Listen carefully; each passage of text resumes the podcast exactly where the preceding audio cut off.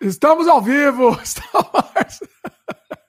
Se é pra, pra ter chapéuzinho, então pera lá, fica ridículo. É uma live de Natal. O Marcelo ficou horrorizado que eu comecei com o chapéuzinho. A Marcela foi lá fazer a. Não, vai lá então pro YouTube. Tá Quem só tá ouvindo vai ter que ir pro YouTube ver aí. Então tá bom. Né? Sensacional. Deixa eu mandar uma. Que, que ela sempre me dá bronca quando eu não mando. É... Essa, essa live aqui de Natal vai ser o caos. Sejam bem-vindos ao Sem Freio de número 148, especial de Natal. Eu sou Dimitri Cosma. Oi, tudo bom? Eu sou o Mickey. Eu sou o Papai Noel. Dá um nome aqui na live, não tá? Não tem, cada um não tem um nome. Não, não, mas tem gente que tá só ouvindo aí. Ah, para os senhores, sur... os senhores cegos, então. Eu sou Marcelinho. Bom, seguinte. Vocês já viram que hoje vai ser, vai ser o caos total aqui. A gente está fazendo essa live de Natal em comemoração ao Natal e a gente vai bater papo aqui solto também. Vai falar de Natal, contar histórias de Natal, bater papo solto. O pessoal vai participar também ao vivo. Então você já pode entrando, fazendo perguntas, comentários. Vocês que ditam o rumo que o programa o programa leva, né? Enquanto o Marcelo tá vendo aí, deixa eu aproveitar e fazer o jabá antes do. do aí, o Mar, aí se não soltar o freio do Marcelo antes, fica. fica aí não, não dá tempo de fazer o jabá. Eu, eu, eu me sinto uma coisa meio equina, essa coisa de soltar freio, assim, sabe? Mas enfim, tá, tá tudo bem. Você achou você, você se sente reprimido, né? É, eu sou um rato, né? Olha o chapéu que manda. Deixa ah, pra quem não tá vendo, vai no YouTube ver o chapéu do Marcelo, que é espetacular. Bom, seguinte. Quem está começando, já aproveita no começo, já dá like pra gente logo no começo, se inscreve no canal, aquele papo todo, sininho de notificação para o YouTube saber que você gosta do conteúdo que a gente faz e ajuda a gente divulgando, né, o nosso conteúdo, que vocês gostam do conteúdo que a gente faz, ajuda a gente divulgando, é legal para atingir mais pessoas, né? Tá difícil, mas a gente gosta de fazer, a gente se diverte fazendo e ajuda a gente aí. A gente está disponível em vídeo no youtube.com.br Dimitri Cosma e também áudio no Spotify, Apple, Google, Amazon Music, etc. Segue a gente lá para receber aviso de programas novos e você encontra também esse programa como além de outros trabalhos meus, como filmes, artes, games, etc., no dimitricosmo.com. Eu estou falando correndo porque eu sei que o Marcelo não gosta desse jabá aí do começo.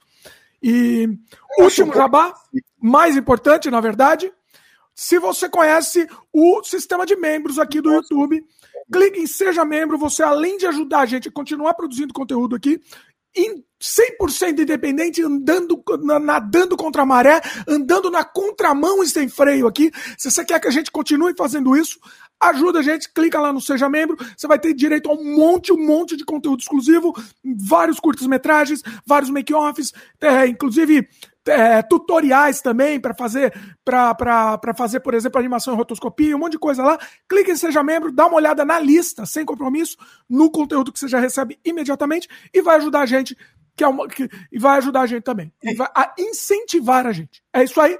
Feito jabás, Marcelo. Incentivar. É, é um piadista. É um, é um galhofeiro. É um galhofeiro. É, peraí, deixa eu melhorar que a. Deixa eu falar uma coisa. O Marcelo tava me zoando aqui no começo, que eu tava vendo as luzes aqui, ó. eu tô testando um novo negócio aqui, ó. Ah, chegou o Gabriel. Fala aí, Gabriel. Beleza? O cara, tô testando cara... aqui, ó.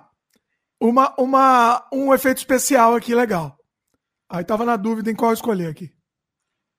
Ah, onde você coloca? Deixa eu ver aqui. Full, é, é, é, não, não sei onde fica para você pegar e botar full screen. Ah, não, não, não sei se até dá, viu? Não sei, acho que dá sim. É, tem, um, tem um full screenzinho aqui. O, ó, o Gabriel comentou aqui. É, participação especial do Mickey e do Papai Noel, Fajuto. Falta a barba totalmente branca e uma Veja pança. bem, não, e é um Papai Noel meio escocês, né? Como se o Papai Noel fosse escocês, né? Por que, que é escocês? Ah, é verdade. Pelo amor de Deus, cara. Pelo amor de Deus.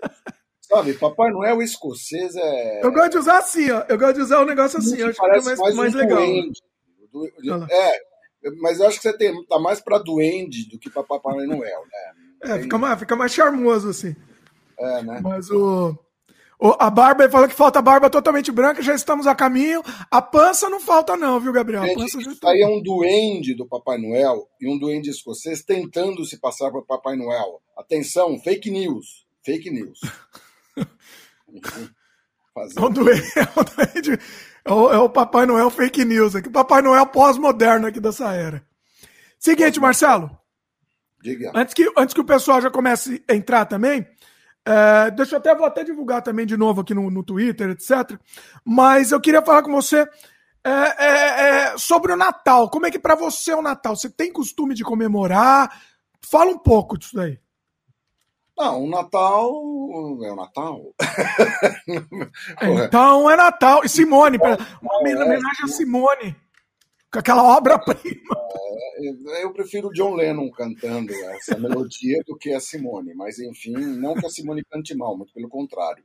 Não, acho que aquela música é uma das coisas mais insuportáveis da, da vida, é ouvir aquela, aquela música da Simone. É, você é uma pessoa iconoclástica, então tem uma coisa não. meio. Eu vou tirar esse papel, chapeuzinho ridículo, tá começando a me incomodar. Não, não, pior é que ele. Não, pior é que ele. Essa coisa da câmera, que é completamente estranha, você não consegue posicionar a coisa, é um negócio meio estranho. Esse é da Disney mesmo, né? O, o, o original da Disney mesmo? Sim, quando eu estive lá, né, ah. era o que tinha. Eu falei, ah, não vou passar no Disney World sem, sem pegar a porra do chapeuzinho do Mickey. Tinha, Aí perguntei se tinha pro meu tamanho, o cara me olhou assim, a cara. Que o idiota, isso é para criança, né? Eu, daí eu falei, I'm a child. Daí ele pegou, ele me deu. Ele nem me vendeu, ele me deu o chapéuzinho. Sério? Sério? Olha aí! Já que eu era uma criança. ah, não, mas sabe o que, que é? Isso daí é chamado de Magic Moment é, na Disney eles têm isso. O funcionário, eles têm que prestar todo dia um magic moment para pessoa, para alguma pessoa aleatória. E, e, fazer essa pessoa ficar feliz, ficar maravilhada com aquilo, né?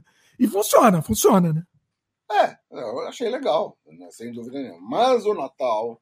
Olha, o Natal, Natal, eu achei interessante uma coisa assim, né? Eu, eu não tenho nenhuma ligação particularmente religiosa com o Natal, porque hum. o Natal deveria ser uma comemoração religiosa. O comércio fez com que ao longo do tempo que ele perdesse essa conotação, mas eu acho que o Natal tem muito aquela coisa do original, uh, do, do Jingle Bell, da, da canção, né? traduzido por Bate o Sino, por uma cretina, que resolveu dar uma, dar uma conotação religiosa para o Jingle Bell. O Jingle Bell, se você pega a letra original, fa ela fala sobre o quanto é gostoso estarmos juntos, nos divertindo, celebrando amizade. Aqui virou uma celebração canhestra, é, como é que é? é? Não é romântico, é piegas religiosa, que é batizinho pequenino, assim, de Belém, já nasceu des menino para o nosso bem. Eu acho isso horrível, essa tradução. Gosto muito da, da, da música original.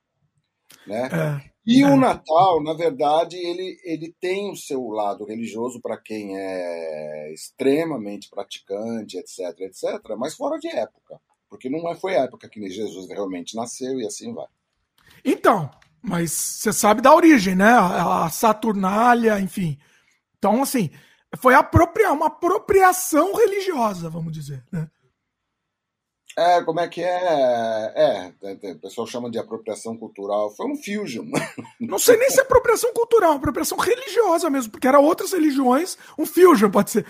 Para quem não sabe, a Saturnália era um festival da Roma Antiga, tô vendo aqui os, os dados, em, em, honra ao deus Saturno, que ocorria em 17 de dezembro no calendário juliano. E mais tarde se estendendo com festividades até 25 de dezembro. Olha aí. Pois é, mas daí ficou como um período, é, a partir do momento que a Igreja Católica começou a tomar conta do pedaço, ela transformou a Saturnália no nascimento de Cristo, porque a Igreja Católica é um produto, como a gente conhece, um produto romano, tanto é que não é à toa que ela recebe o nome de Católica Apostólica Romana. Exatamente. Foi a, a Roma, ao mesmo tempo que foi, de certa forma, algoz de Cristo, né? Se bem que a, coisa não foi bem assim, para quem conhece a história, quem não conhece, pelo amor de Deus, né? É, mas é, essas, esse outro paradoxo que Roma viabilizou o, o crescimento do cristianismo. Na medida em que Roma se torna cristã, né, o cristianismo. E começou a fazer as mesmas coisas que as outras religiões que gostam de perseguir gente que pensa diferente fizeram. Né? Tem todo esse tipo de coisa. Pois é. Então, eu estou muito longe de ser um agnóstico, mas eu vejo o Natal como um momento em que as pessoas têm uma oportunidade de pegar e se voltar para os seus parentes, famílias, amigos, né? E desse ponto de vista, é, ah, tem, tem, é só para ter um tempo com a família. Eu, eu acho que esse, esse é o melhor espírito que, que você pode definir como espírito natalino. Momento para estar com seus amigos, etc e tal. Perdoar os bolsomínios que existem na família, entendeu? Ou brigar mais, né? Tava, não, depois, briga, cara. depois do ano novo, pegar, dar uma garrafada na cabeça com Prosecco de boa qualidade. Tem que ser uma garrafada de boa qualidade. É, não, dá, não pega uma cidra cerezé, entendeu? Espuma de prata, essas coisas aí que são químicas, inclusive. Dá uma garrafada no seu bolso mínimo de, de, de estimação. É, porque... Ó, chegou a Ivani aqui. Seja bem-vindo, Ivani. Oi, Ivani. E o Gabriel, o, que o, o, comentário do Gabriel que o Marcelo estava lendo é: para mim, Natal é só para ter um tempo com a família. Não leva em consideração a parte religiosa. É, eu também acho isso. Eu acho muito bacana essa, esse momento. Esse clima natalino é interessante, né? Independente de religião. Quem é, é religioso, etc, etc, também é um momento interessante, porque e existem. É, eu acho isso uma das coisas mais fascinantes que existe dentro da cultura americana, que é a questão de como eles curtem Natal lá. E eles curtem dos dois modos, seja do ponto de vista religioso, seja do ponto de vista da celebração da amizade. Né? Ah, daí o melhor exemplo é Silent Night. É, traduzido, aí traduzido de forma adequada para a noite feliz, né? É. Não, mas tudo bem. Mas você está falando de América do Norte, o, o, o, fundamento principal do Natal é o comércio, né? Não, não necessariamente. É, o, você tem na, América do Norte é um, é um lugar bastante plural e você tem católicos, numa quantidade, inclusive, que muita gente se surpreende em, em perceber. E católico americano leva a sério, uh, mais que o católico brasileiro. Sabe Óbvio que. que... Ah. Para completar. Óbvio que tem brasileiros que são praticantes da, do, dos ritos da igreja, frequentam a comunidade religiosa deles, etc. e tal. A maioria absoluta não. Tem os evangélicos, que daí tem aquela veia fanática que me incomoda bastante, né? Porque eu acho. Mas come, comemoram o Natal também comemoram, comemoram o Natal, mas cada um, mas cada seita, eu chamo de seita porque é uma salada meio estranha. Principalmente essas igrejas neopentecostais em que tem um, eles se apropriam de ritos hebraicos, fazem uma salada estranha, porque na verdade Jesus é muito comunista para essa turma aí, entendeu? Comunista. É, Jesus, é, Jesus é um baita comunista, porque se você vai seguir o Novo Testamento, então esses caras vão se ligar ao Velho Testamento. Aí vem aquelas coisas horrendas, como criacionismo tal. Gente que acha que a... tudo foi criado há seis mil anos atrás. Beba, beba, porque está na Bíblia. Então você interpreta a Bíblia de forma calvinista ao pé da letra. É... Tudo bem. É... Tem, tem gente que acredita na Terra plana, então vamos lá. Agora, você estava falando do, do lance, né? Tal, na América do Norte, sabe uma coisa que, eu, que, que me, me irrita muito? Eles pegam desse emocional. Então tem essas músicas de Natal que, que bate na gente, né? Bate no emocional da gente. E aí eu vejo as propagandas, os caras, né? É sempre apelando para essas músicas, apelando para esse clima emocional para vender tranqueira. Isso me irrita profundamente. Eu, eu tô falando, é, meu, você tá no país que é um cerne do capitalismo, é óbvio que o comércio vai utilizar, e, e aliás, em todo lugar do mundo, faz parte entendeu? Agora, o, o Natal nos Estados Unidos é uma coisa diferente. Todo mundo grava Natal. Não especificamente para uma coisa comercial. né? Eu vi hoje, né? Tá Natal, daí começa a pintar esses, essas postagens. Eu vi uma postagem do Minton Marsalis, com a banda dele, tocando Jingle Bell, que é uma puta obra de arte. Não importa, né? Mas qual que é o. Não, eu entendo. Você tem, você tem Nat King Cole, vai. Se você quer. É, Nat King Cole cantando músicas. Você tem os Carpenters fazendo um disco de Natal em, em, em vários momentos. Você tem Crosby, Stills, Nash Young, que estão longe de ser um grupo comercialoide, né? Gravando coisas de Natal. Há uma paixão norte-americana pelo Natal entendeu? Independente dessa coisa é, comercial. E principalmente ligado àquele momento de estar com os amigos. Mas você acha.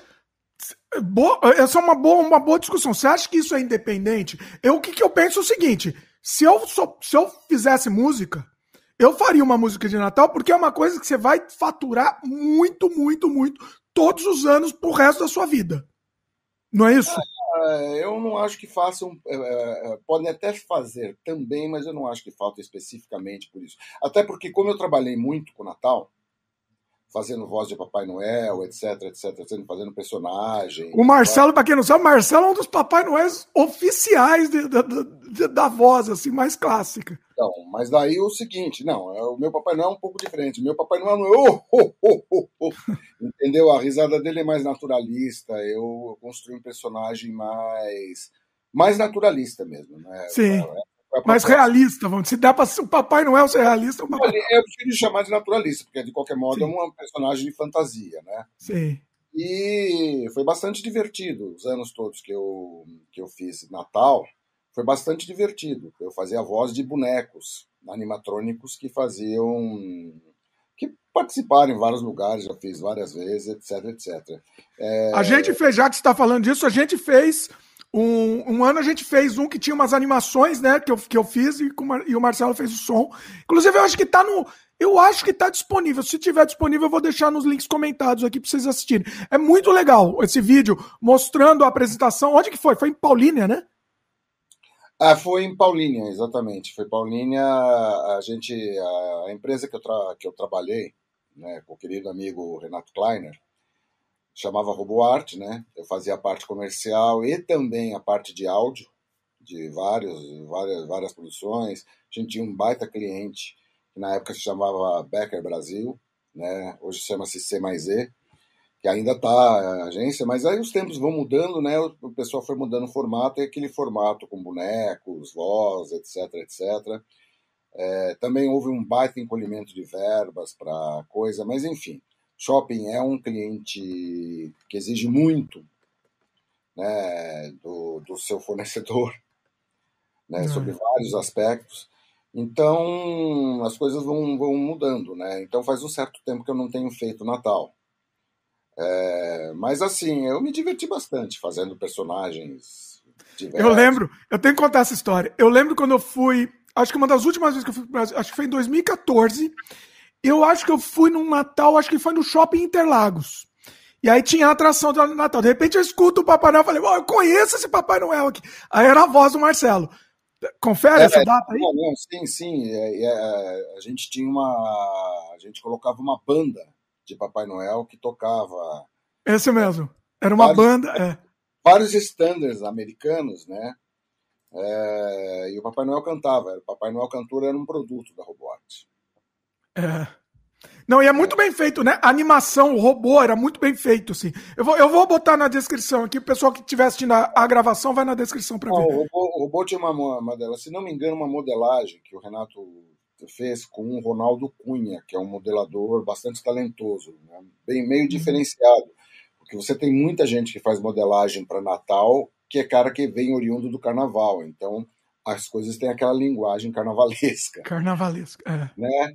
E o interessante é que o Papai Noel da gente era um Papai Noel também mais naturalista, sabe? Aquela, aquele velhinho com aquelas bochechas, era bem, bem interessante. Aquele Papai uhum. Noel tipo do que eu chamo de Norman Rockwell style, né? Aquele jeito de americano de pegar e desenhar as coisas.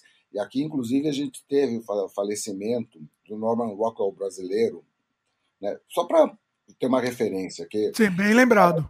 O Benício. Benício. Grande Temos que falar. Gênio, grande gênio. Maravilhoso, maravilhoso. Para quem, como eu, devorou as, as, as coleções de bolso, livro de bolso das 17, onde você tinha é, Gisele, a espiã nua que abalou Paris. Entendeu? São quatro livretos de bolso, que são histórias, a Gisele, pouca gente sabe. Agora, engraçado, a gente saiu de Natal para Benício, mas daqui a pouco a gente volta. É, o Benício ele desenhou as capas de todas essas coisas. Mas antes, a Gisele era feita pelo. Oh, meu Deus do céu, memória vem falando. Pelo cara lá do Diários Associados. Não vou lembrar. Ah, não, a gente lembra, o pai dos burros aqui, o Google, né? Gisele. Vamos ver a espiã, a espiã que abalou Paris. Uh, Gisele Monfort, né? Inclusive está vendendo no Mercado Livre. Uh, o Davi Nasser, pô. Uhum. O Davi Nasser, né? Quem, Davi Nasser é uma legenda do jornalismo. É, e ele foi é, uma figura importante nos diários associados por muito tempo. E o Davi Nasser escrevia, isso eram é, histórias, uma, uma novela em jornal, né? É o Ele... pulp, né? O, o famoso pulp. É. Aí, cara, é muito, é muito interessante que num determinado momento, e, e, e, é, e essa, uh, e ele escrevia para o Diário da Noite. E hum. as histórias da Gisele acabaram multiplicando a vendagem do, do jornal exponencialmente. Olha e aí. ficou bem claro que era por causa, porque é, começou a, a, aparecer as histórias da Gisele, e dali um tempo o já começou a crescer de venda que as pessoas acompanhavam. Era em capítulos? era em capítulos. Essas histórias foram publicadas depois em quatro livros de bolso da coleção 17, que você encontra no Mercado Livre. Até, até vi aqui, ó. Gisele hum. Monfort, a espiã nua. Olha, tem uma. A, a, veja bem, olha só que, como as coisas são interessantes. A primeira edição, três volumes, mas no, no, na estante virtual, mais brinde, que ah. vai saber que vinde, é engraçado que não aparece a capa do Benício, né? É, é, eles, né? é, é interessante. Custa R$ 1.200. Nossa, olha. Os, os volumes completos da ah, raridade, né? Caramba. Depois, ainda, o Benício ficou ilustrando as capas da filha de Gisele, Brigitte Montfort, que era uma espiã, né, assim como a mãe gostosa pra caramba, e que era uma coisa meio, era, uma, era um tipo um James Bond de saias. Foi publicado a primeira vez em 67, né? Você falou aí? Não, o, o, os livros de bolso, sim, mas a história é. Começa a ser publicado no Diário da Noite, aí a memória vem bem para números, eu tenho boa memória, 1948. Hum, sério? Olha é. Aí. Negócio ah. muito interessante, muito interessante. Tinha acabado de acabar a, guerra, a Segunda Guerra Mundial, né? E o Davi Nasser começa a escrever. Daí o que acontece? Lá pelos idos do, do final dos 50, 60, já, aí já não tem a informação né, precisa, o Davi Nasser começou a ficar insatisfeito, porque ele estava ganhando a mesma grana e fazendo o jornal vender mais. Ele queria que pelo menos que o Chateaubriand é, desse um reconhecimento, né, primo? Dá um reconhecimento, um negócio. Dá um cascalho. O, o Chateaubriand, ele era um mão fechada, sempre foi. Era, era um Assumidamente. É, ele era um um, como é que é o nome do, do, jornal, do jornalista do. O do Cidadão Kane, ele era, né? Osborne, não, não, Osborne nada. O, o, o, diretor do jornal que o Peter Parker. Ah, o, o Jameson, J.J. James Jameson, né? Isso. Então, é, é, mas, mas isso é, é, é, meio que ter cantado, esse, assim, o, o, jornalista, dono de jornal, meio mão de vaca, etc. É um clichê, né? É um clichê que era real. É, é, é quase um clichê, assim. Aí o o Chateaubriand não queria dar o aumento para o Nasser. Aí o Nasser ameaçou matar a Gisele. Olha aí! Oh, que genial, né? Maior jantagem. Aí o, o Chateaubriand abriu as pernas, né? Deu. Opa, pera lá. Agora. Ô, oh, meu, querido, meu querido. Vamos matar, é, imagina. Olha, que interessante. E agora, você estava falando do Benício, né? O Benício, ele, ele tem, assim, além da, da, da, das capas, tal, de Pup, né? Que ele é muito conhecido, ele fez muita, muito cartaz de filme muito de icônico. Cinema. De cinema, os cartazes. Dona Flor e seus dois maridos, um, um cartaz extremamente importante na história do cartaz brasileiro, é dele. Os grandes cartazes são feitos por ele. Né? Assim, é de, uma, é de um realismo, né? É de uma perfeição. É, por isso que eu chamo é uma coisa meio Norman Rockwell, sabe? É, assim, o, o, a arte dele era uma arte que se equiparava à arte do Norman Rockwell. O Norman Rockwell Sim. tinha uma, um, um, uma, um olhar para o social mais apurado que o Benício. Hum. Né? Pelo menos eu não conheço, eu não conheço toda a obra do Benício, né? O Benício ele ficou mais na coisa do dia a dia, do comércio e tal, mas vamos considerar as realidades de cada lugar, né? Sim. Né, o, o, a realidade do Rockwell, que tem assim um, um alinhamento antirracista muito interessante, né? E umas crítica à sociedade americana. Eu me lembro de uma de um quadro do Norman Rockwell que está uma garota uh, uh, num carro, né? Assim, bonita, etc e tal, e dois caras num caminhão, dois caminhoneiros, assim, dizendo gracinhas para ela. Você vê, o Norman Rockwell conta essas histórias dessa forma, né? Hum. O, e o interessante é que ela tinha uma cara porcelanizada. Olha. Ela era uma boneca de porcelana. Então, é, então ele tinha essas sacadas, assim. Por outro lado, o Benício fez uma foto, um, um quadro, aliás, que aliás é, é, eu, é um quadro é um cartaz para um para uma bebida que eu não, me, eu não me lembro da bebida, me lembro da história do cartaz, que é um ah. cara que tem uma mulher que está olhando para um o lado assim e tem um cara todo assim e no fundo tem uma lareira e na lareira tem um viado com uma galinha. Olha! Monumental. Então é, é, é, essa, essa coisa de você fazer aquela, aquela cena e a cena conta uma história, né?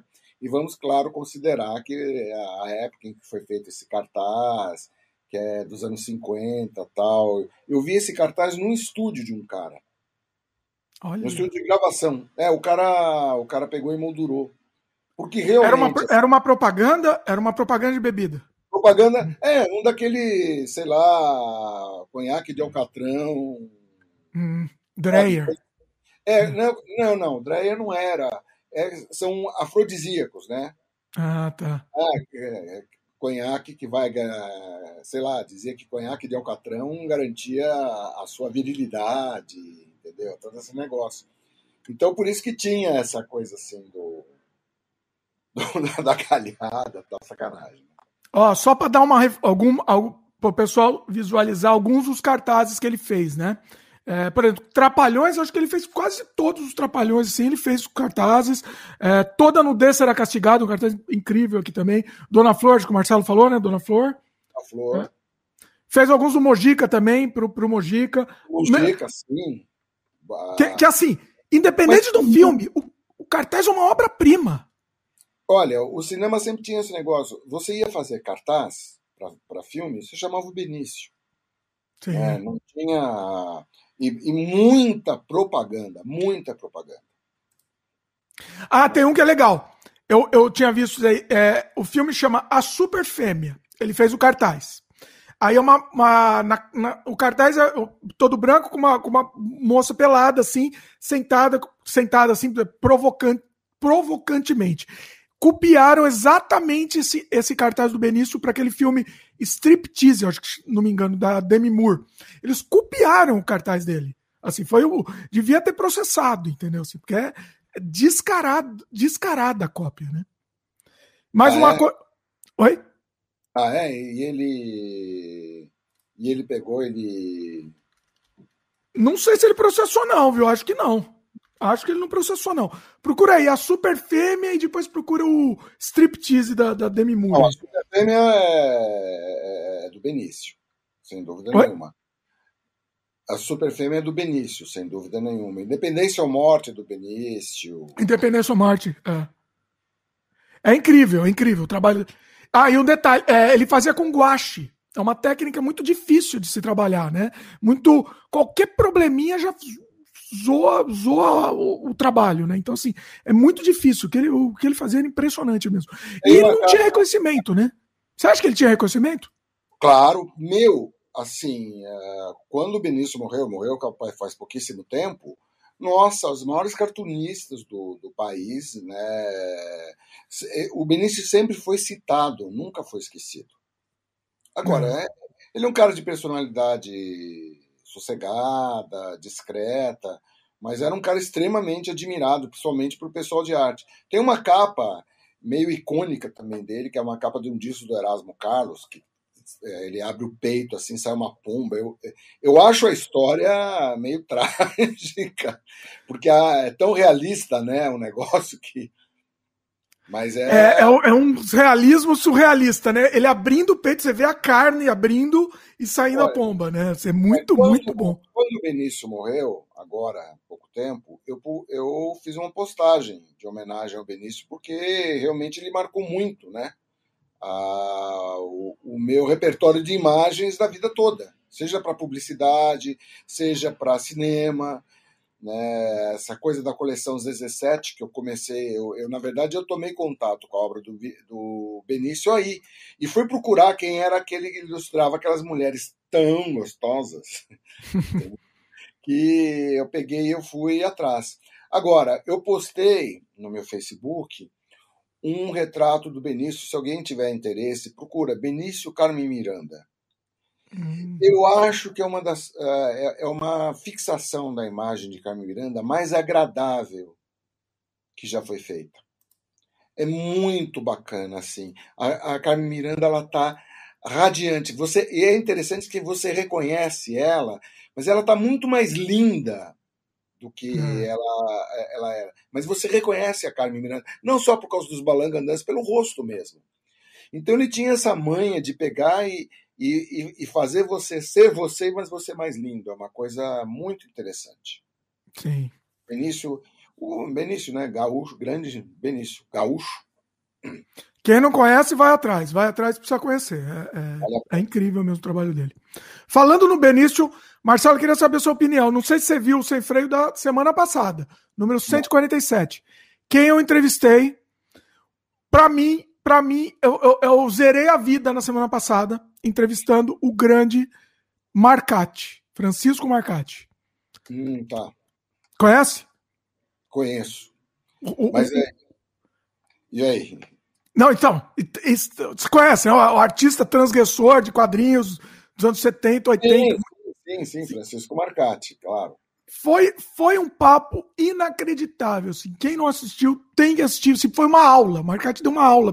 Super, muito bacana, muito humilde. Assim, a gente conversou por mais de duas horas. Assim, muita coisa sobre o trabalho, sobre o processo criativo dele. Foi um negócio incrível. Eu recomendo quem não assistiu, vai atrás, porque é. é... Assim, eu zerei, zerei a vida eu, eu, assim, eu, eu acho que a, a, a coisa do Marcati, assim, a escatologia dele é um pouco agressiva. é, é escatológica. É. Um pouco agressiva. Então, mas é, é um cara importante, sem dúvida. Eu, eu, eu, comentei com ele, né? Porque eu gostava muito de, um, de, uma, de uma história dele que era um cara que se apaixonou pela hemorroida. e ele casou com a hemorroida deles. É, é, é, de uma genialidade, a gente desculpa. É, é meio isso, é, beira, chega no surrealismo, né? É chega, pois é. A pena que a gente não tem aqui uma, uma coisa de poder pegar e exibir imagens tal, essa história chata. É, não dá para ficar mostrando, né? Não dá, até dá para mostrar, a gente consegue mostrar a tela aqui, entendeu? Mas o pessoal que tá só ouvindo aqui não vai conseguir conseguir ver também, complica. Não, não, o pessoal que tá ouvindo, sei lá, hoje em dia o rádio ele, Cara, o rádio, hoje em dia, ele está totalmente. E, ele, e é interessante que ele veicula imagem de forma diferente da televisão. Como Mas assim, assim ele está totalmente visual. Tanto é. o rádio? O rádio. O Como rádio, assim? Rádio. Explica aí, não, não entendi. Se você ouvir a CBN, a CBN está no YouTube o tempo todo. Você vê os radialistas.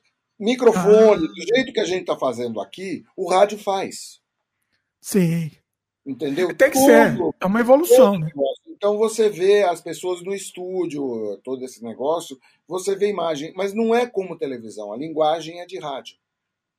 Sim. Eu acho muito interessante o que aconteceu com o rádio, por causa da internet, obviamente.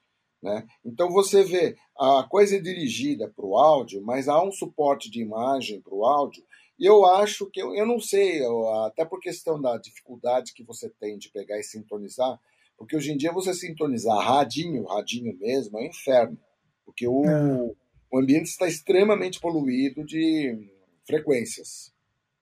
Principalmente as rádios piratas, que é um inferno. Ai, nossa, esse povo aí, né? Esse país sem lei. Então... É, quando a gente fala rádio, né, né, eu acho que agora é mais amplo, não é só a onda do rádio, aquela coisa do. É, é a linguagem. Mas rádio. É, é, é, a linguagem radiofônica. A linguagem radiofônica ela é bem diferente da linguagem de televisão. Bem diferente. Mas usa hoje em dia a imagem também. É muito. Sim. É que eu, Mas eu, isso. Eu... Pode falar. Oi. Não, Não eu tenho falar. programas que, por, por sua causa, agora estou perdendo, por exemplo. Eu ouço a Vera Magalhães todo dia na CBN às seis horas, de forma religiosa. Eu gosto de tomar meu lanche e pumba. Porque então... eu gosto muito da síntese que ela faz. Mas, assim, o, o, essa linguagem nova visual do rádio foi, é, foi copiada, entre aspas, aqui da linguagem podcast, podcastal, né? Vamos dizer. O podcast se transformou. O podcast era só áudio, depois virou essa tendência de podcast com imagem, e aí o rádio meio que se apropriou disso. Eu não acho que o rádio se apropriou disso, porque o rádio começou. No bom sentido o, o, rádio começou a transmitir, ao mesmo tempo que começou a surgir o podcast, o rádio começou a transmitir também da, da mesma forma imagem. Eu acho que as duas. Eu acho que o podcast nasce do rádio. Acho que sim, também. Não, sim, sem dúvida. O rádio é um grande produtor de podcast. As, as empresas de rádio são as grandes produtoras de podcast. Tanto corporativo como podcast para usar na sua grade de apresentação.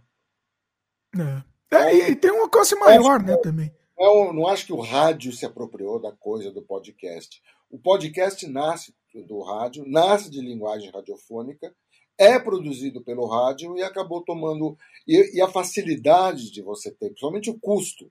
O custo de gerar imagem hoje em dia é muito baixo por causa da internet. Sim. Então, é, sei lá, há uma década atrás era complicado para a gente pegar, não, não tinha software, não tinha espaço para a gente poder trabalhar. Eu acho um, são, é, tudo tem uma faca de dois legumes, né? Como dizem. Eu acho que essa capacidade de, das pessoas terem difusão, eu acho uma merda. Eu acho uma. Tem gente que acha uma maravilha, eu não acho, não. Porque daí você dá difusão para idiota. Por exemplo, o imbecil que ficou ameaçando as pessoas da Anvisa. Era um cara, um cara, hum. estimulado por um louco de plantão que não quer vacinar criança. Ah. É, e um ministro da Eu não saúde. vi essa história. O que aconteceu? No Brasil, o Bolsonaro, é, o, o Bolsonaro, para quem não sabe, é anti-vacina, sempre foi. Por isso ele, ele resistiu. Ele não quis é, comprar. É anti-vacina, mas toma vacina, toma vacina, né? Eu vi um post do Atila falando assim: eu acho impressionante que todos os políticos anti-vacinas tomaram vacina. Escondido, mas continuam sendo anti-vacina. Dimitri, eu não sei se ele tomou vacina, nem tomou. quero saber. O fato é que ele impede. Ele quer impedir vacinação. Ele tentou impedir vacinação no Brasil. É, não comprando a, quando a Pfizer ofereceu, veio com aquela coisa de vacina, com a Coronavac, e agora com as crianças, não mexam com as nossas crianças, tá? Esse negócio. O Queiroga é um bosta. Eita, a gente, tava, a gente tava fugindo aqui de assunto aqui, mas chegamos, é a vida, meus queridos, e vamos lá. Mas, vai lá, bem, tá pode ir, não, vai lá, vai fundo. Não dá pra tá fugir, não, dá, não tem como fugir. Não, tá, tá premiando na sua vida, o dia a dia você é atingido. É. Minha sobrinha não pode tomar vacina por causa desse merda. É que eu tô tomando tanta porrada, Marcelo, você não tem ideia, mas vamos lá, vamos tomar mais, mais porrada. Vai lá, vai, Olha, vai fundo. bolsomínios que se ferrem, vão se ferrar. Gente do mal. Gente do mal. São caras do mal, sabe? São, são servos do demônio. Servos do demônio, cidadão de bem. Sabe? Não são cidadão de bem. Cidadão não são de mesmo. bem servindo ao demônio. Não são mesmo. Não são mesmo. Quem apoia esse lunático, entendeu? Eu, olha, eu, eu cada vez mais eu vejo ex-bolsominions. E o interessante é que o cara fala, pô, você falou realmente. Entendeu? Outro, outro dia eu, eu fui no, no, no meu podólogo, né? O cara, o cara é um cara direitão, etc. etc. Ele é boa gente, mas. E quem disse que não tem gente boa gente na direita? Claro que tem. Sim. Mas você ser de direita e apoiar Bolsonaro são duas coisas diferentes. Apoiar esse lunático é você apoiar é, ausência de fiscalização, corrupção, é, é tudo de mal. E, e, politização de um assunto técnico. A Anvisa liberou a vacina, o corpo técnico do Ministério da Saúde, que eles mesmos inventaram para pegar e tentar ver se tinha um contraponto com a Anvisa, só que profissional técnico ele quer dar uma opinião técnica, ele não quer dar uma opinião política, nem ideológica. Aí o que acontece? Agora os caras estão enrolando, enquanto isso a Omicron já com transmissão é, aqui, comunitária, entendeu? Criança é extrema, particularmente afetada pela Omicron, entendeu? O número de crianças que morreram, entendeu? Tudo bem quando você compara com o de adultos, ah, beleza, não sei o quê. Mas é, e se for seu filho que morre? Pois é. Quantas crianças não vão morrer por causa desse merda aí? E eu não consigo eu... falar outra coisa que não seja bosta, merda, cara, porque é um absurdo, é extremamente. Isso é absolutamente revoltante, cara. Isso não podia acontecer jamais. Jamais. Eu não estou falando de coisas ideológicas. Isso transcende a questão ideológica. Não, é loucura, é loucura.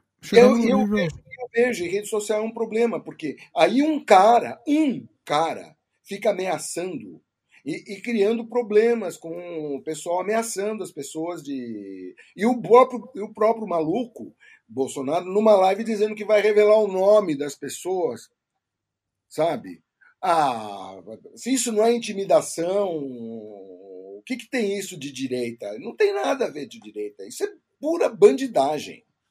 Não, puro é cancerígeno né? O eu marquei, eu já marcamos aqui, aqui em casa, já marcamos as vacinas da, das crianças, porque não sabe, 8 e, e 11 anos, marcamos, eles vão tomar, acho que 8 de janeiro. Já tá marcado aqui. Ah, tá marcado? É, não tomaram ainda, porque tava, tava meio cheio, tava difícil ainda de, de marcar. É, eu vou ser sincero, eu fiquei por um tempo, eu fiquei na dúvida, tá? Fiquei na dúvida que essa, essa coisa. Assim, na dúvida se é tal para as crianças, não, entendeu? Eu, na dúvida não significa que não, que não é para que não, não ia tomar, entendeu? Aí a gente pesou os prós e contras, né? Olha, Dimitri, o fato de você ter tido alguma dúvida em pegar e vacinar seus filhos denota que muita gente que teoricamente é informada está profundamente desinformada. Profundamente... Não é desinformação, Marcelo. Veja bem. É, é, informação. A gente ficou em dúvida e foi se informar. Entendeu? Mas, é, eu digo, quando eu digo para você, você ter ficado em dúvida entendeu? Eu não estou fazendo uma crítica a você particularizada. Não sei, eu estou entendendo. Ah. Significa que o nível de entendimento que as pessoas têm, primeiro, do que é vacina. Né?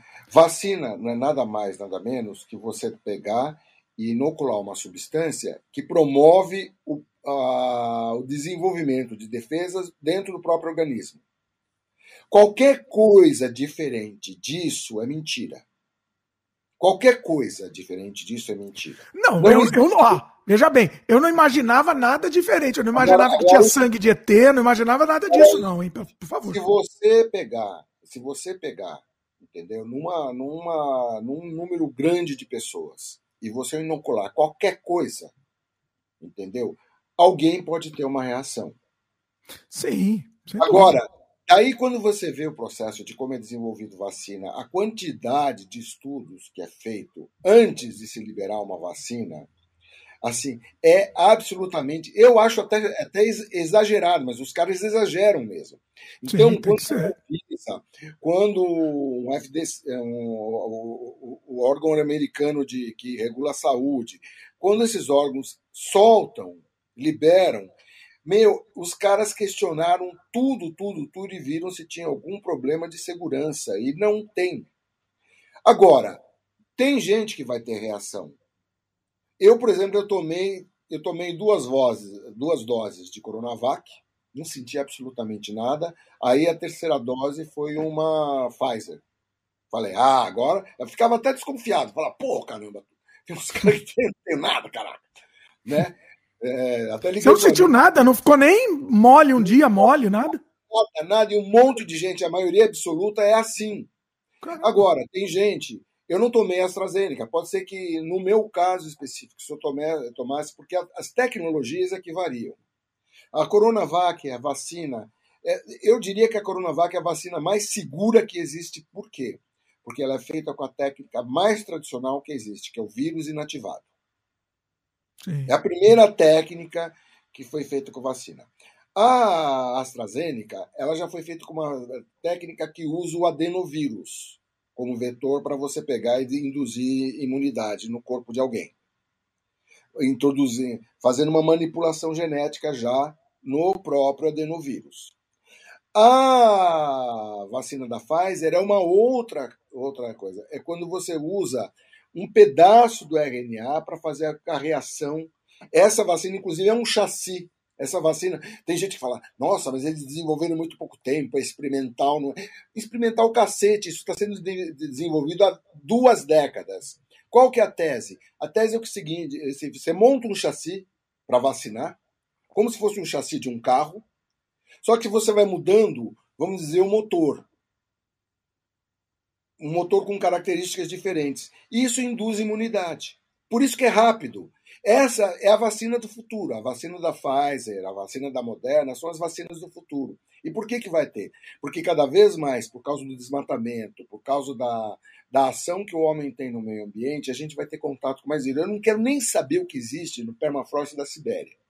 Nossa. É assustador, só de pensar do que pode aparecer de vírus entendeu? E a gente está correndo atrás com um tipo de, de procedimento que aparecer um vírus, porque pode ter certeza, se aparecer uma outra classe de vírus respiratório com essa mesma transmissibilidade, etc, etc, rapidinho, mais rápido do que foi para a Covid, você vai ter vacina.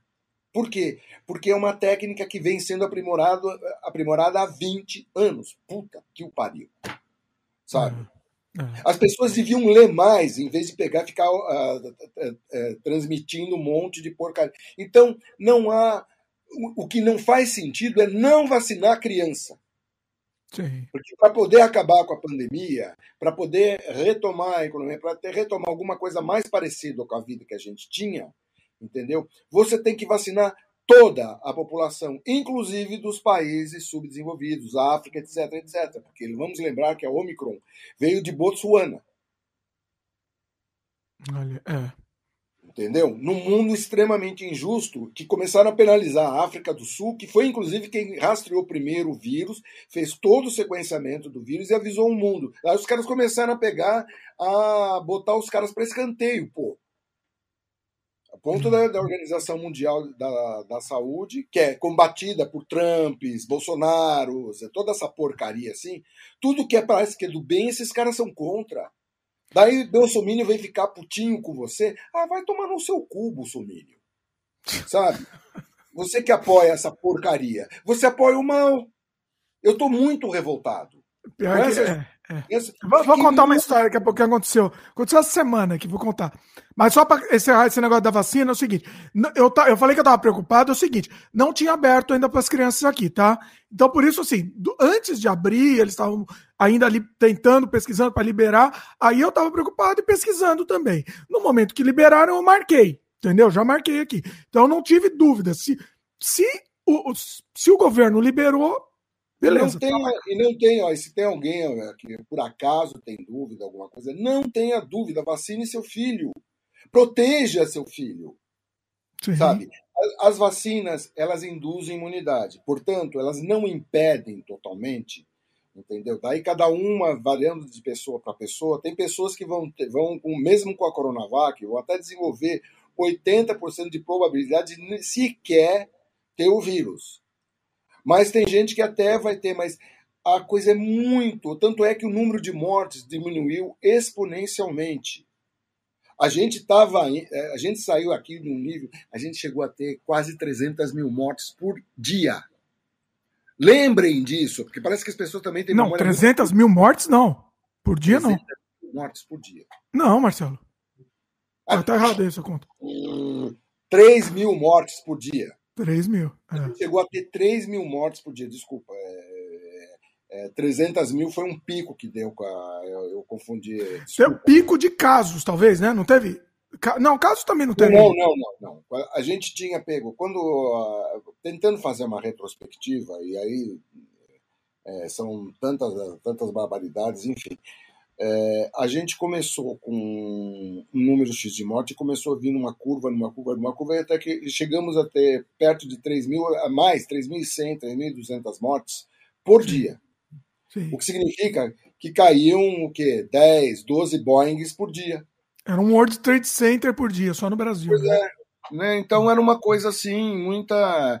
Aí a, parece que dá, só pela variante uh, Gama, o Brasil teve 300 mil mortes.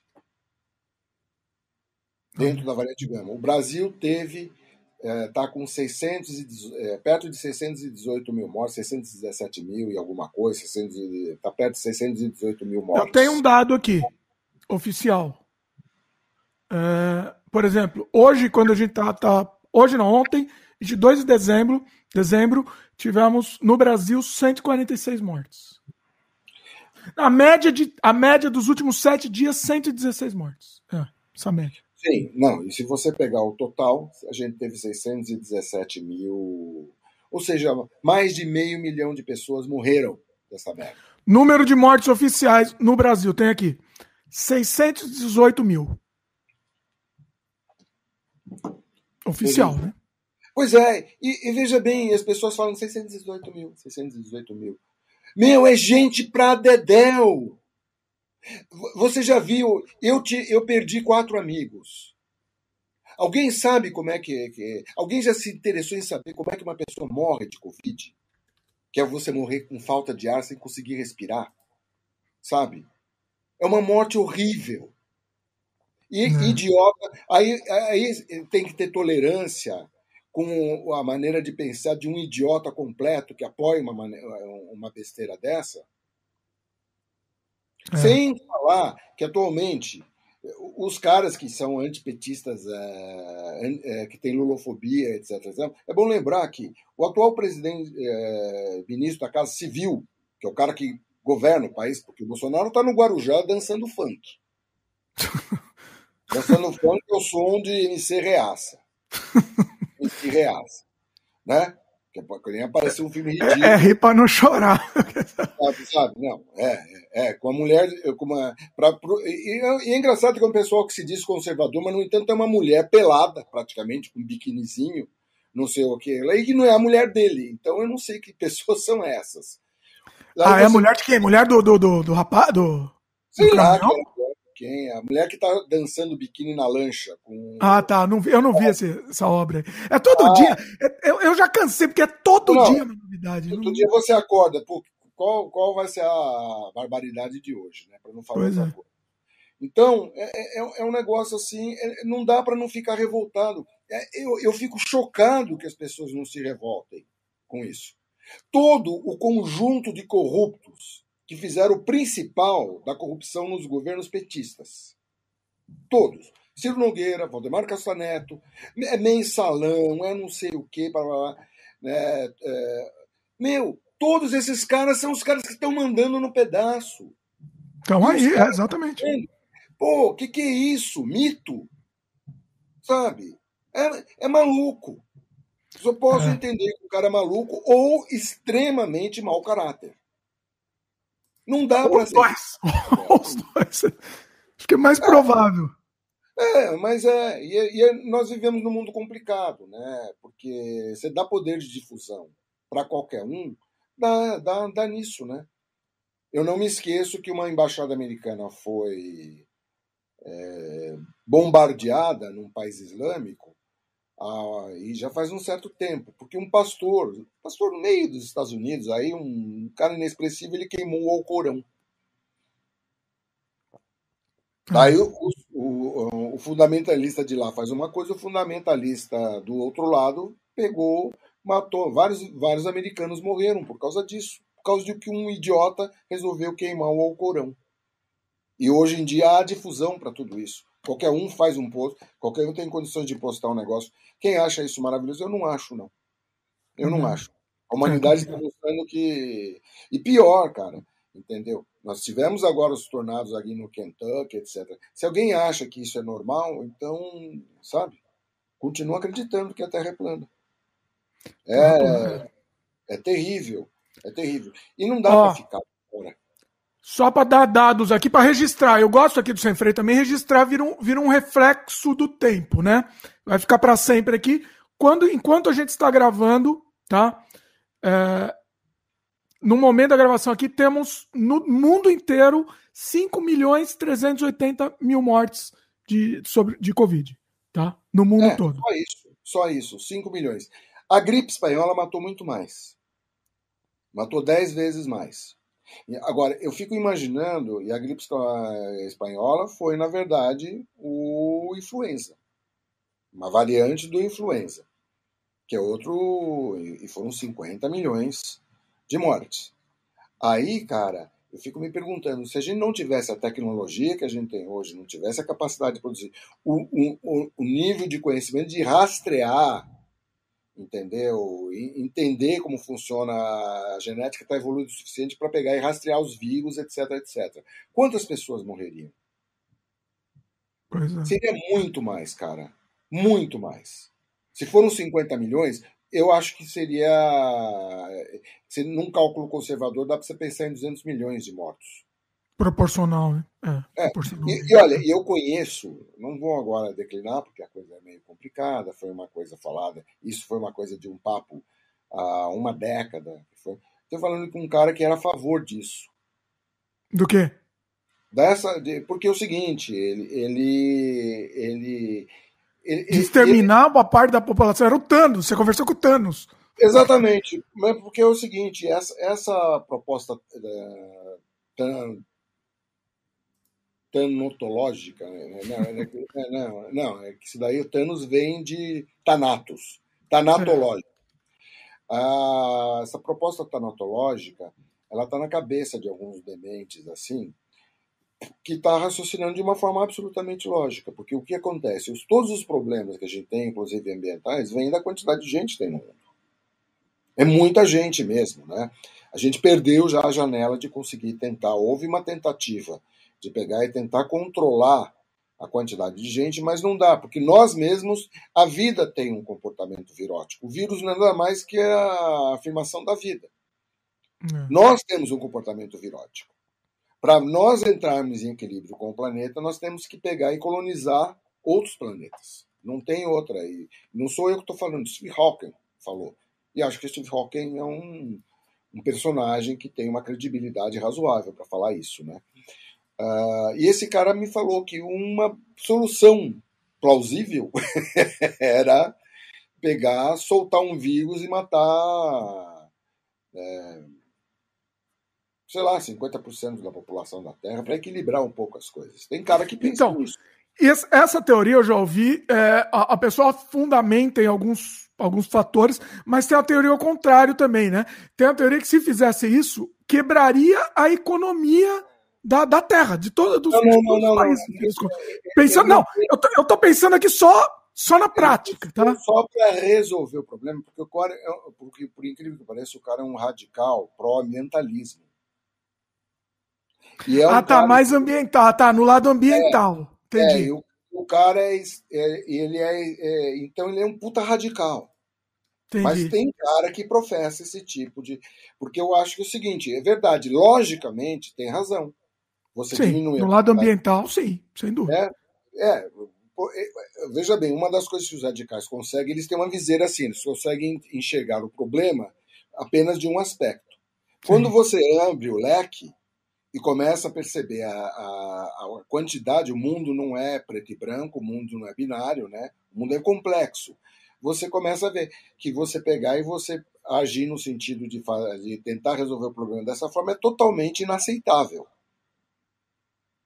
Sim. Mas um radical, ele considera. Um radical, ele considera que para pegar e resolver os problemas que eles têm de agressão, na opinião dele, começa daí, a sua cultura, que é o caso dos radicais muçulmanos, que vale a pena você pegar, dar a vida por isso, enfiar um avião no outro Trade Center.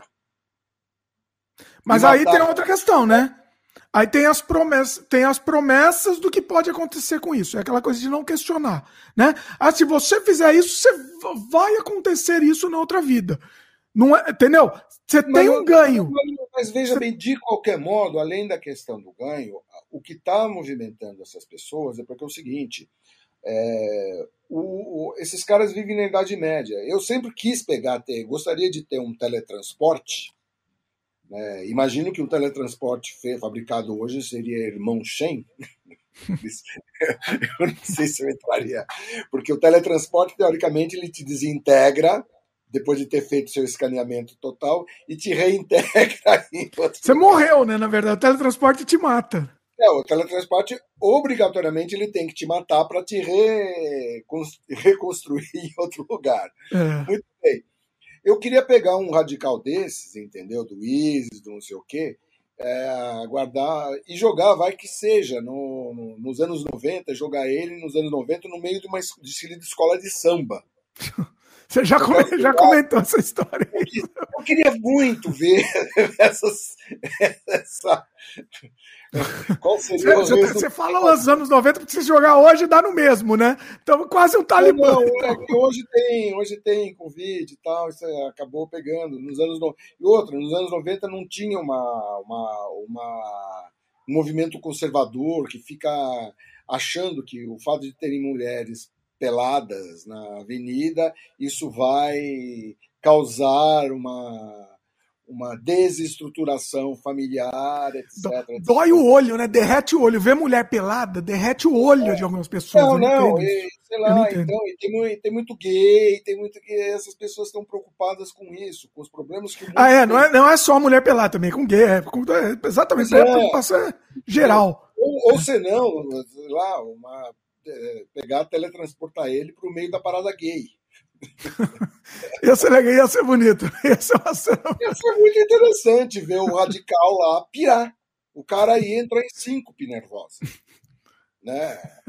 Então você vê. E, e, veja bem, essa coisa vai longe, e esse radicalismo, essa viseira, de, essa, esse limite de entender o mundo que o cerca, vai até o ponto que o cara se dispõe a pegar e enfiar um avião no meio e ferrar com todo mundo, porque na prática o que aconteceu foi isso. Mas veja bem, eu não sei se a gente já teve essa conversa aqui, mas é, nunca tivemos. Ele, ele pegou e enfiou o avião no negócio, mas para ele, para ele e, pra, e, e, na concepção dele, ele tá fazendo um bem para a humanidade. Ele não tá conscientemente falando. É o que eu tô falando, Dimitri. Exatamente o que eu tô falando. É. Ou seja, ele, e isso é que é pior. Ele entende que ele tá fazendo bem. O radical. Não só para ele, ele está fazendo bem para a humanidade. Sim, porque o radical é. islâmico vê o mundo dessa forma. Ele não, ele não tem a capacidade de se colocar no lugar dos outros, porque o, o, só existe uma maneira de entender isso. Foi o mesmo espírito que fez com que Maomé II, quando entrou em Alexandria, queimasse a biblioteca. Nossa. E a frase histórica famosa foi: se está no Alcorão, não é necessário. Se não tem no Alcorão, tem que ser destruído. Falando, falando nisso, eu tava assistindo, ó, a coincidência, eu estava assistindo ontem, inclusive, de fazer um... uma coisa que é importante Fala ser dita. Ah. Não existe só radical islâmico. E o islamismo não tem nada a ver com isso, tá? Uma coisa são os fundamentalistas, outra coisa é a religião. Eu estou então, falando de fundamentalistas, porque no mundo católico, no mundo evangélico, no mundo cristão, no mundo shintoísta, sempre tem os fundamentalistas, e essa, esse pessoal aí é uma praga. O, eu estava assistindo ontem um canal muito interessante que o pessoal vai, vai filmar lá no, nos lugares, eles vão viajar e filmam sem muita frescura, e mostram. Acho que é Mundo Sem Fim, chama o canal. Ontem eles estavam em Alexandria e eles foram na biblioteca nova. Eles fizeram, os caras recriaram em Alexandria uma outra, outra biblioteca, não tem nada a ver, uma coisa bem moderna tal, mas meio que homenagem, né? Prestando uma homenagem ao original. E aí ele tava comentando que não teve um incêndio, né? Não teve um ponto de, de destruição. Ela veio vindo e, e, é meio que assim, não está definido quando foi. Ela foi meio que se destruindo aos poucos. Confere, você sabe disso? Não, não, não. O que aconteceu foi o seguinte: essa foi a última. A Biblioteca de Alexandria sofreu não ataques, mas ela sofreu vários acidentes ao longo do tempo. Né? Mas to, o que aconteceu é que a Biblioteca de Alexandria, naquele período, era basicamente todo o conhecimento produzido pela humanidade, e essa era a ideologia, vamos dizer assim, da, do pessoal que tocava essa biblioteca, é, era de guardar o conhecimento da humanidade. Aí chega um cara que resolve pegar e ele decide que a humanidade, porque ele acha que aquilo lá basta. É a visão do radical, é a visão do fundamentalista. O fundamentalista, Sim. Que é a visão, eu, eu, eu sempre digo, eu estou longe de ser agnóstico, eu sou um panteísta, eu respeito a religiosidade em todo o mundo. Para mim, o nome de Deus, Deus é um só e tem vários nomes. Então, na África, ele recebeu o nome de Zambi, aqui ele recebe o nome de Deus. Por que, que, por que, que ele é um só, Marcelo? Não pode ser vários? Não. Não? Não. Veja bem, Deus é um só. Deus, o Criador Supremo do universo, é um só. Por quê? Ô, Dimitri. Não, é uma questão per, per, de... pergunta, por quê? Não, porque é uma resposta lógica, eu não vou te dar. É assim que as religiões o vê também. Pera um pouquinho. Por que, que não pode ser vários? Por que, que não pode ser um grupo que criou? Deixa eu que você, você fica me interrompendo. Vai lá, vai lá. Entendeu? Existem também, agora, existem vários é, fluxos né? Eu entendo que existem vários fluxos que conduzem cada planeta, cada estrela, cada coisa. Então, no caso aqui, esse fluxo, esses fluxos, inclusive, são recebem vários nomes diferentes, mas são um só. Então você tem um. Não, tá bom. Vai, eles, não vai, Aí eles podem ser chamados de deuses. Não, mas por que, que não pode ser vários? Por que, que tem que ser um? Eu não entendo isso. Eu não consigo, desculpa. Quantos universos tem que você conhece? Não sei. Você não sabe. Eu não. também não sei. Então pronto. Então não sabe, eh, Dimitri. Então, mas não pode você, falar que é um. Você vai. É uma crença, é uma fé. Não é um fato, Dimitri, é uma crença, não enche o saco. Então, mas não precisa numerar. Pode ser deuses. Pode ter vários. Eu acho que eu acho que Deus é um só, os nomes são vários. Eles, é, eles vêm ao contrário. Eles dizem que Deus é só e os outros são deuses vagões, entendeu? Não, eles dizem que os outros não existem. O que eles dizem é assim, só o meu é certo, os outros não existem. O que eu tô, eu tô, eu tô querendo. A, a minha, a minha sugestão aqui é, mais, é maior. Eu sou agnóstico, então. Não, não. Independente. Direito... Não, calma. Calma. Independente de qualquer coisa, minha pergunta é: por que, que só por que, que esse, é um só? É um monoteísmo. Não podem ter vários. Ó, vamos criar juntos a humanidade aqui. E aí, Mesmo ah, eu vou Egito, criar tal coisa. Eu vou criar uma... Quantos deuses você conhece? Não, eu não conheço nenhum. É, porque você não se interessa pelo assunto. Então, primeiro. Não. Primeiro conhecer. Você... Peraí, peraí. Primeiro você vai. Não, peraí. Agora quem diz peraí. Conhe... Calma. Conhecer primeiro... eu não conheço nenhum. Você também não, ninguém conhece. O quê? Horus. Amon. Ah, tá. Você está dizendo nomeados aqui. Ah, tá. Tudo bem. Os deuses do Egito, egípcio são chamados de deuses. Sim, tudo bem. Ah, mas o Criador Supremo, o Criador, ou aquele, aquele que cria todo o universo, entendeu? A entidade suprema do universo, no mundo de, de, você, de crença que você tem, não existe deuses concorrentes nem nada, tudo faz parte de um todo. Não, mas eu não falei concorrente, hein? Eu não falei concorrente. Mas você não entendeu. Eu falei um grupo lá, um grupo, tipo, não, tipo Liga da Justiça. Deus, é uma Liga assim, da Justiça lá. Tudo bem. Existe não pode ser? Em todas as religiões, todas, rigorosamente, todas as religiões, existe um ser supremo. Não. Tá, tá, tá bom. Não sei, vai, eu não vou discutir. Não, não. O, que eu vou, o que eu tô discutindo é mais. Me incomoda mais é que você amplo. não você não acredita no negócio? Não. Você nem sabe. Tem que ser um, um. Por quê?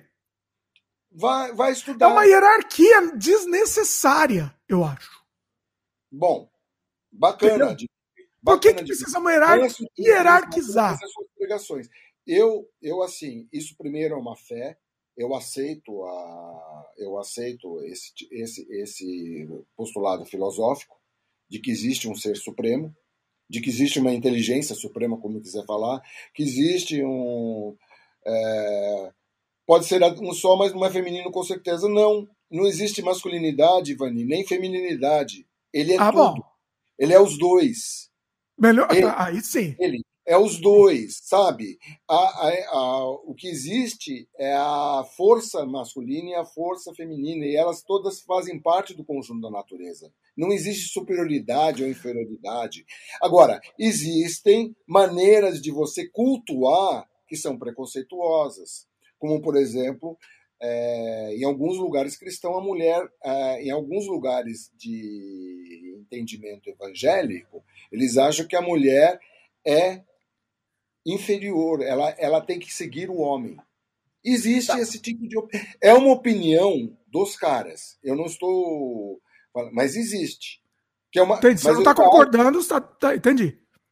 Mas eu já acho que é uma visão equivocada, inclusive, do que é do, da, da divindade do universo. É uma visão equivocada para mim. Agora, ó, você me falando isso me deu uma outra ideia ainda. Em vez de ser vários, ou Liga da Justiça, enfim, não podia ser um casal de deuses? Olha que legal essa história. Olha que legal essa ideia. Mas existe casal de deuses. Não, é um casal de deuses, os dois com os mesmos poderes e eles criaram juntos. Eles meio que se juntaram e criaram. Aí, Olha aí, isso que interessante. Tudo bem, aí a Gênese é uma, tem uma coisa interessante, mas eu não queria falar muito sobre religião, porque religião é uma coisa que você tem uma fé mas não é um fato. Única coisa que tem fato é ciência. Ciência é fato. Ciência é baseada. Por que, que eu não acredito que a Terra foi criada, conforme está na Bíblia, ao pé da letra, há seis mil anos, segundo o Velho Testamento? Porque, é, que a, vamos dizer que a Bíblia é um livro é, religioso que nasceu no Oriente Médio. Então, todas as manifestações que você vê na Bíblia são ligadas ao Oriente Médio. É, é, é, muito interessante, inclusive, quando você vê da perspectiva histórica. Mas vamos lá. Né?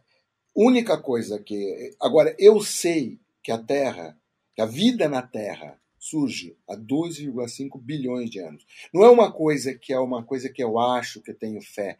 Eu sei que é. É um fato. Isso foi medido, isso foi comprovado, isso foi é, questionado, aí foi novamente provado. Ou seja, teve todo um conjunto de estudos que usou de, de ciência química, ciência geológica, entendeu? É, ciências antropológicas, um monte de conhecimentos para você chegar a essa conclusão. Você, você consegue medir quando você lê a Terra, e, e quem lê a Terra são geólogos o pessoal é muito interessante. Às vezes o pessoal faz um recorte de camadas e pelas camadas geológicas você consegue pegar. É, aquilo lá é um livro aberto para o geólogo. E através de processos como, por exemplo, o carbono 14, entendeu? Você consegue saber com exatidão quanto tempo aquilo lá teve, quanto tempo aquela alçada tem, etc, etc, etc. Então, você chega à conclusão, nós sabemos é, que a, terra, a vida surge na Terra há 2,5 bilhões de anos, que num determinado momento é, a, a cianobactérias se multiplicaram tanto que o planeta virou uma bola de neve, porque produziram muito oxigênio. Porque o que dá o equilíbrio para o planeta é a mistura de gases. Quando essa mistura de gases é afetada, por exemplo, a questão do aquecimento global, entendeu? Muda o clima. Essa, eu não gosto muito dessa história. Salve o planeta, o planeta agradece. Não é o planeta que está em risco, mané. Não somos nós, mano. E, e o pior é que, junto com a gente, vai um monte de vida, né? Que não tem nada a ver com, com a história. Essa coisa de você preservar a mistura de gases é para manter a Terra no equilíbrio que nos é favorável, a nossa vida. Pois é. Senão, não dá. Senão você vai ter tornado cada vez pior, fora de época. Você vai ter ciclones muito mais violentos. Você vai ter países que vão desaparecer. Na ONU o pau tá, tá complicado, porque tem, imagina algumas ilhas do Pacífico são países com bandeira, hino, etc, etc. Eles vão desaparecer. Vai desaparecer. Os pois caras estão é. putos, com razão. É. Então, a questão é muito maior, entendeu? E o mundo é muito mais complexo. É. A, então, a, a, discussão, desculpe só para completar, a discussão sobre a existência de Deus, vários deuses, eu acho essa discussão ela absolutamente efêmera. Eu não tenho o menor interesse nessa discussão. Existe a crença pessoal e um sentimento pessoal. Isso é de cada um. E você não pode impor esse sentimento. Ao, é de cada ao... um. O que eu estou falando é assim, não escute o que os outros falam. Tem o seu, o seu aí dentro de você. Não Tudo precisa bem, escutar o que os outros falam. Olha, eu não sou contra religiões organizadas, desde que elas não tenham a premissa de que eles são os eleitos de Deus. Todos são. Porque, Todas não. são, Marcelo. Todas. Uh, me fala uma que não é. Me fala uma que não é. Todas são. Catolicismo esclarecido não, não, não vê a coisa assim. Ó, vamos fazer o seguinte. Olha, você, Só para encerrar, você, você se mira nos radicais, nos, não, calma. fundamentalistas e fica Pera jogando todo o negócio. Então, a Luíse a Luíse falou que tá tendo treta aqui, ó. A Luíse comentou, treta. É, Deixa eu treta, falar uma coisa. Pera aí, Marcelo. Não é nem o nosso tema hoje aqui. Para quem quiser ver, a gente tem dois podcasts. Deixa eu só fazer um jabá aqui rapidinho. Para quem quiser esmiuçar essa, esse, esse tema. A gente tem o Sem Freio número 141 sobre ateísmo e tem o Sem Freio número 144 sobre cristianismo. Então eu vou deixar aqui nos links comentados, o pessoal escuta e depois a gente vai ter um debate sobre isso, sobre isso também futuramente, um debate ao vivo aqui. Não é o nosso tema hoje, Marcelo, o nosso tema é Natal. Sei, mas o, o, o, só, só dizendo o seguinte, no mundo muçulmano esclarecido, porque as, as coisas evoluem, né? Os caras não se julgam, os, os caras conversam, conversam com o Papa. Né? Tá, eu mas eles são.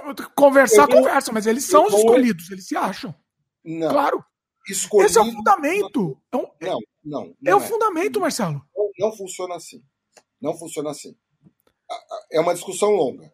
Mas eu não estou afim de fazer esse discurso. Eu também não, não estou afim dessa discussão aqui nesse programa. Então, pula.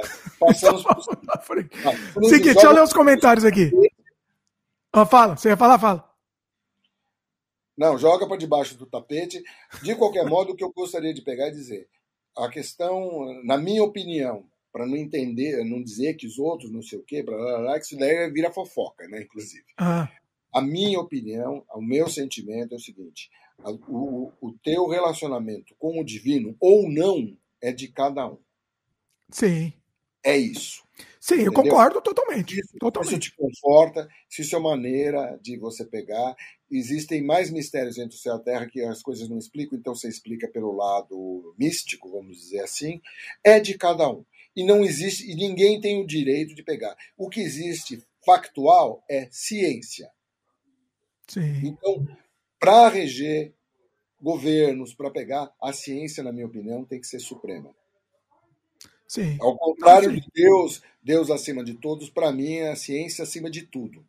Entendeu? E a, e a religião fica com você, o Estado é laico. Tem que Sim, ser. concordo totalmente. Ó, a gente vai, a gente vai depois de voltar nesse assunto aqui futuramente também em, outra, em, outras, em outros programas. Especificamente, eu não quero, eu não quero contaminar os outros temas com esse, com esse assunto, porque senão, senão sempre dá, dá treta aqui. Dá treta do, dos pessoal que está assistindo, inclusive. Então, é melhor a gente deixar programas voltados. Ah, é, eu acho divertido. também, também é bom, também, né? Verdade. Também tá valendo. Uh, vamos lá, vamos lá para os comentários. O Ideias Heterodoxas comentou aqui, a gente tava falando, você estava falando do teletransporte, né? Uma alternativa melhor que o teletransporte é o buraco de verme. Aí. Boa. É, eu sei, só que você tem que. Para você pegar e coordenar o buraco de verme.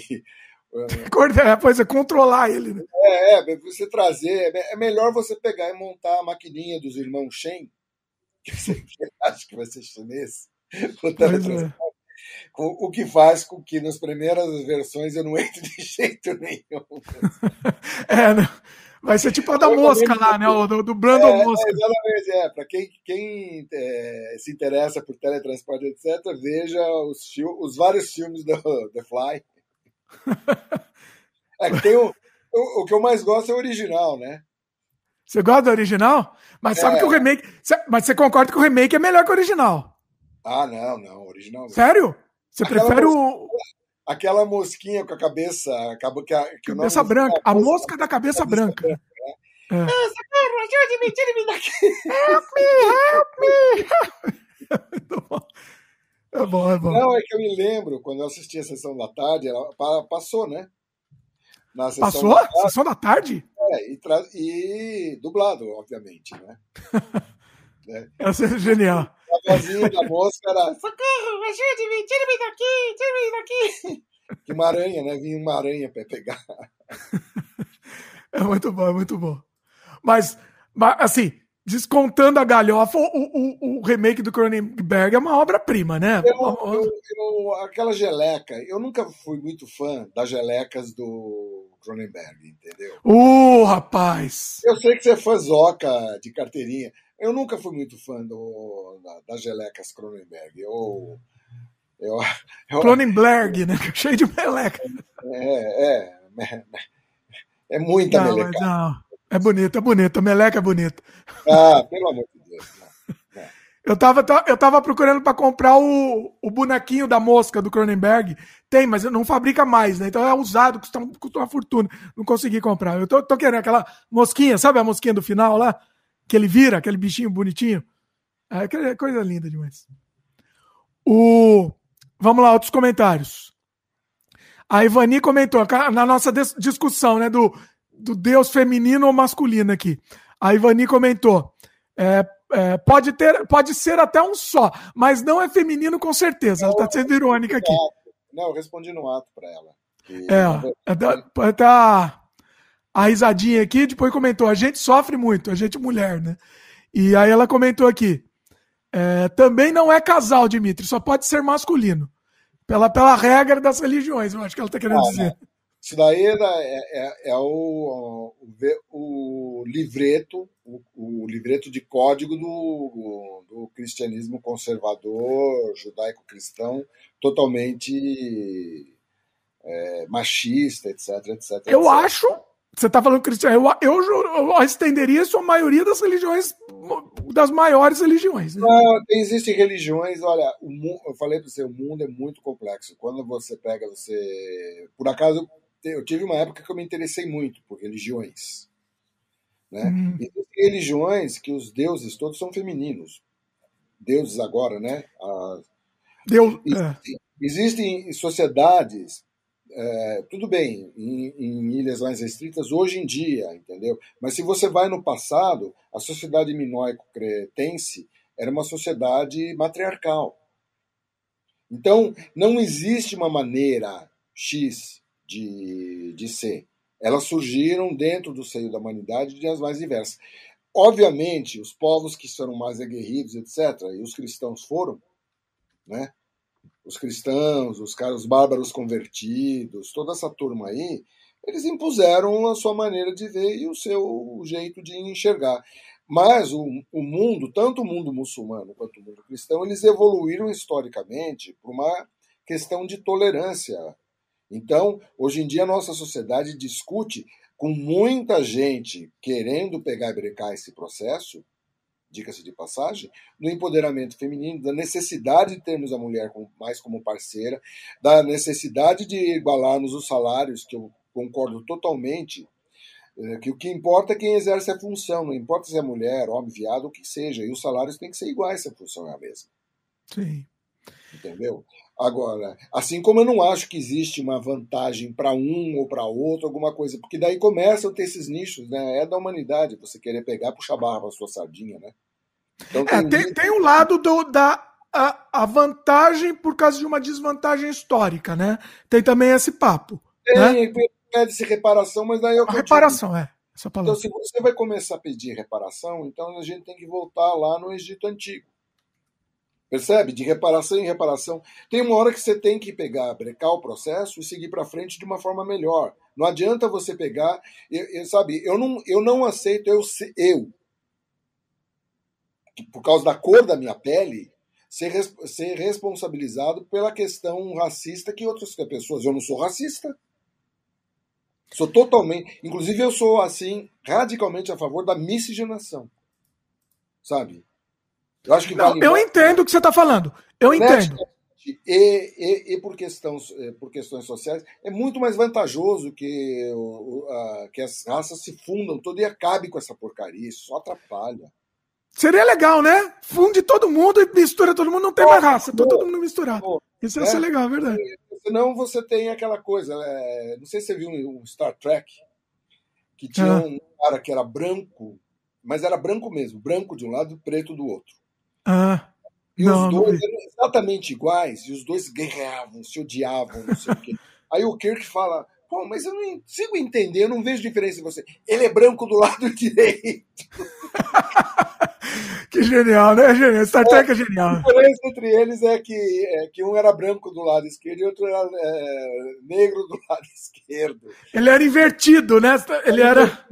Isso era o suficiente para eles pegarem e se engalfinharem, assim. Era uma coisa, que, que era, coisa era genial! Ator, e era o mesmo ator que fazia, né? Tem mais coisas no Star Trek que é genial. Uma das coisas que, ele, que, que eles dizem que a questão do, dos conflitos na Terra acabaram de cessar por causa do sintetizador de alimento. Ah. Porque, na verdade, um dos motivos para você entrar em conflito é a questão alimentar. Então, em tese, eles estavam vendo uma sociedade que todos os problemas foram resolvidos, inclusive alimentar, porque você, cara, ah, eu queria um bife à parmegiana, o sintetizador faz um bife à parmegiana para você. Interessante, interessante. Eu ia comentar uma coisa, já me, me, fugiu aqui. Deixa eu ler o comentário aqui, daqui a pouco eu lembro. Você estava falando de alguma coisa que eu. Bom, esqueci. Seguinte, o JP Bonfim comentou, né? Como disse Voltaire, a religião começou quando o primeiro patife conheceu o primeiro tolo. É, é uma maneira de ver. O, é... Ah, não, lembrei o que eu ia falar.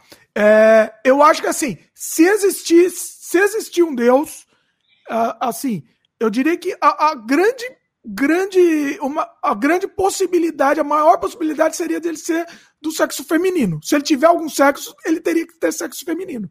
Né? Algumas, algumas religiões apregoam isso e veem Deus como, né, como um, Deus, na verdade, na minha, na minha modesta opinião, não tem sexo.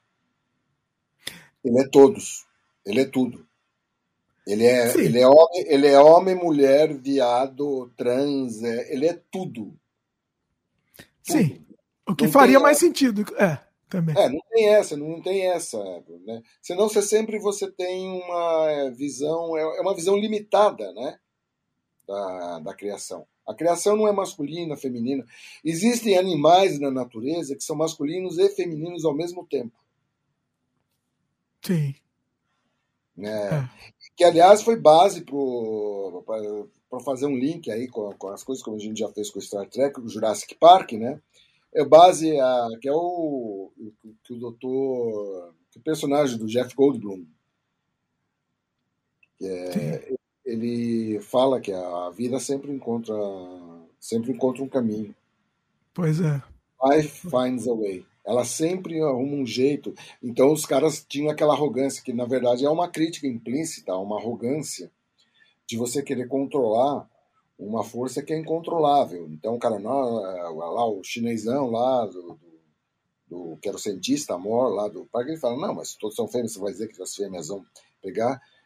Daí os caras observaram que eles tinham colocado DNA de anfíbios para completar o DNA dos, das lacunas que existiam no DNA dos dinossauros, né?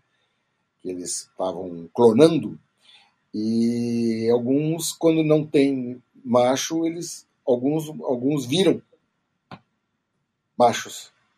É. E a vida encontra um caminho de se reproduzir. Sim. Isso é uma sabedoria absurda. E é ciência. Tem Isso nada é, é, existe, exatamente. Não tem nada a ver com uma coisa mística, nem nada. A vida. Mas é, é maravilhoso. isso me faz, fazendo uma confissão aqui, muito biólogo, muita gente que é ligada a áreas biológicas, é, acredita numa força. Não, é, não tem essa coisa. Então, isso, isso te toca, porque é de uma inteligência, de uma coisa que, é, é, a grandiosidade disso, a magnificência disso, é emocionante, para falar o mínimo. Você está dizendo biólogos acreditando no, no, em Deus, por exemplo? É, biólogos, físicos, quem observa o universo, é muito comum ele acreditar em Deus. Veja bem, as pessoas confundem aqueles religiosos carolas com quem acredita num Criador, numa força suprema. Sabe? Você pode pegar e acreditar. E normalmente essas pessoas têm para si uma coisa que é uma coisa pessoal. Porque principalmente eles são dedicados à ciência, a fatos. Então o cara não escreve sobre isso ou publica trabalho sobre isso. Né? Tem uns idiotas, os medíocres eles vão virar pastor, né? mas daí é outra coisa. Então, mas você não acha, você não acha muito oposto? É um, um, é um contraste. Tem, tem pastores e pastores. Não, né? não. Eu não estou dizendo de pastor. Eu estou dizendo. Não, é só para não generalizar. Assim ah. como existem padres e padres, existem pastores e pastores.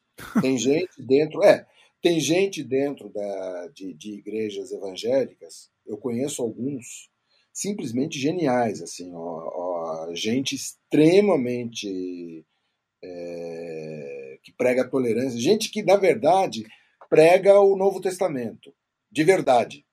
Não, não, entendi, Marcelo. O Marcelo tá, pondo, tá, tá justificando. Eu entendi, todo mundo entendeu. É, para não generalizar, porque tá. as pessoas tendem a generalizar, não. isso me assusta, na verdade. Né? Tá, mas só para não perder, não perder essa discussão.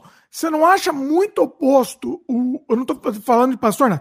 o biólogo, o, o cientista, é, ter, ter essa crença? Porque a crença bate de frente com a ciência necessariamente. Não, necessariamente. Não, não existe bater de frente. Com, é, uma crença é uma crença, é uma fé. Ela não é um fato. Ela não bate de frente com a ciência. Muitas vezes. Não bate de frente? Você acha que não bate? Não, não, não bate. Não bate. É, é que você tem. Você é mais religioso, na verdade, você é mais fundamentalista, a tua cabeça. É eu? Eu? Não, vai pra lá. Vai pra lá, rapaz. Não, eu tô querendo entender. Calma. Eu tô querendo entender que Porque assim, o, a, a crença é diferente da, do conhecimento, do, do, do né, da, da, da pesquisa, do teste científico. É, é outro isso, lado. Desde que você entenda isso como um sentimento e uma crença, é um, é um feeling. Entendeu? Agora, quando você está dedicado a uma pesquisa, por exemplo, eu conheço uma, uma bióloga que é, é, é, ela não é religiosa no sentido cristão de ser, ela não é cristã. Ela é muito parecida comigo nesse sentido, né? E é muito engraçado, porque ela tem um trabalho importante com, com micróbios de cavernas. Né? ela, é, ela, inclusive, tem expedições espeleológicas, tudo, e é e nas horas vagas ela é metaleira. Tudo bem. Tudo bem, exatamente. Não, mas não tem contra... Aí não tem contraste tudo bem. Agora, é, é muito comum você observar gente que pega e tem, tem essa. Eu conheço um cara, eu não vou declinar o nome, porque o cara tem um certo nome, né? Mas uhum. o cara, ele pegou, ele, ele foi fazer uma pesquisa, olha que interessante isso. Ele foi fazer uma pesquisa no meio da Amazônia. Uhum. Ele passou dois anos, ele ficava seis meses enfornado lá no, no fundo da floresta, com os equipamentos dele, etc. Tudo. Nos primeiros seis meses, ele a coisa não ia para frente, não ia para frente. Aí um, um o cara não era exatamente um índio, porque o cara já era. É, era índio, mas era uma coisa tão aculturada já dentro da, da civilização que não dá para você chamar, mas era índio. Né? E ele era um uhum. cara que era filho de pajé, portanto ele era pajé. E o cara falou: Olha, que, que você não tenta fazer a, a, o seguinte? Por que, que você não tenta pegar um rolo de fumo, entendeu? E você pegar, antes de entrar na floresta, pedir licença pro curupira, pro caipora, sei lá, aí, os detalhes aí da coisa. Tupã. Fazer toda essa ritualística aí, quem sabe não, não, não, não te melhora um pouco a coisa. Pede licença. Pede licença para os elementais da floresta. Né? E você vai, eu tenho certeza que você vai ter uma melhora para o seu trabalho, né? E é capaz de você ver coisas que você nunca tinha visto.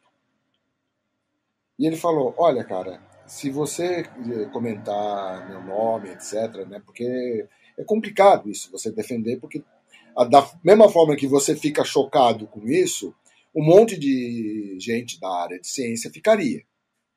Né? Porque tem de tudo, inclusive reacionários. É, é muito esquisito ter na Sim. área de ciência reacionários, né? mas Sim. tem. Então Sim. vamos lá. Né? O ser humano é uma caixinha de surpresas. Muito bem. Ele falou: olha, cara, eu oficialmente eu nego tudo isso, mas desde que eu passei a fazer tudo isso, a coisa andou, começou a andar. Hum. E ele falou que ele viu algumas coisas, como por exemplo, ele viu um puto estrondo, estrondo, ele não viu nada, nenhuma luz, nem um puto estrondo. Daí ele chegou num lugar, a clareira tinha uma clareira enorme, aberta e árvores assim, totalmente caídas. Não, hum. não tinha sinal de, de fumaça, é, fogo, nem nada, nem, só, só de destruição. O que, que foi aquilo? Uma microexplosão? Você sabe que é microexplosão meteorológica, né? Explica aí. Não, eu, é um, não, é um Explica soco de. Sucintamente aí. Ah, como é que é? É um soco de ar. Ah. Chamam de microexplosão climática. Né? Vamos lá. O, esse cara me falou isso. Se é verdade ou não é verdade, não sei. No entanto, o cara é um puta cientista. E ele falou: Eu não explico. Isso eu não explico. O meu trabalho, o meu trabalho de ciência que eu publico é outra coisa. Passa pelo método científico, em que você pega, você expõe uma tese, essa tese é questionada, você é, replica, tem todo, um, tem todo um processo até você considerar um fato. A, toda, uhum. todo, toda, todo fato científico começou com uma teoria. Sim. Aí precisa ser comprovado. Por isso que existe o físico teórico e o físico prático, por exemplo. E que pode ser refutada depois de provada, ela pode ser desprovada também. Claro, pode. claro, claro, claro. Agora, em geral, quando é comprovado, por exemplo, uma coisa que é comprovado, e, pra, e mesmo assim tem idiota que não, porque na verdade existe mil maneiras de você comprovar, é, é o planeta que o planeta Terra é redondo. Não, é, essa discussão. Outro, ah, deixa eu contar a história, vai. Deixa eu contar a história. Eu tava zoando lá no, no, no, meu outro canal, no Canadá Diário, eu fui zoar com a terra, terraplanista. Eu faço uma brincadeira com o terraplanista. Por quê? Porque na minha concepção, ninguém é, né? Não existe. Me veio um terraplanista comentar que estava muito chateado comigo, não esperava ser atacado assim por, por mim. Eles são muito atacados na, na vida. Ah, vá pro meio do inferno. Você me desculpa. É, é, é não, eu não não dá, não dá. Mas, mas veja, vamos analisar, vamos analisar esse, essa figura aí. Olha só que interessante. O fato de você discordar dele, olha, olha como ele é nazista. O fato de você discordar dele, com, com provas, inclusive, já te torna pessoa não grata. Ele fica muito chateado Sim. com você. Sim. Né? E, e, é um negócio assim, é maluco, porque. Não, para um pouco. Então, é, os caras ficam inventando é, prova. Eu vi um. Tem um documentário no Netflix sobre terraplanismo, cara, que é, é assustador. Os caras pegam, não, agora a gente vai provar que a Terra é plana, não dá certo, eles continuam. é muito imbecil, é muito, é, desculpa, é muito. A Terra é plana. É, é uma. Pois é, mas esse mesmo sentimento que um cientista pode ser com relação a um criador, entendeu? Só que daí você pega, você tira o aspecto ciência, você tira o aspecto tolerância, é, aceitação de diferença, etc, etc, e concentra numa pessoa. Ele vira um terraplanista. Pois é. Ele vira uma pessoa que acredita numa, numa barbaridade. Ele vira um bolsominion. Olha o comentário da Luíse. Moro numa cidade super pequena no interior e tem pessoas religiosas fazendo propaganda pró-terra plana aqui. Pois Parabéns, é, né? né? Parabéns. Olha. E aí a gente tem que pegar, perder um tempo desgraçado É, pois é. Ó, ela, peraí, deixa eu ler, pra quem tá só ouvindo. Luiz comentou: eles usam versículos bíblicos como arju, argumento. É assim que fala? Argumento por causa de jumento. Ah, tá, entendi. Argumento, ela pôs entre, entre aspas. É, tá certo. É, vocês não conhecem, já falei aqui. Eu, peraí, é que eu achei que o argumento era algum termo da Bíblia. Não, Foi mal. Vai lá, fala. É só argumento, cara. É, em 82, aconteceu. Ah, peraí, deixa só, antes de você contar isso, Marcelo. Você estava contando a história do cientista lá. Temos um caso do. do, do temos o caso do Augusto Rush, né?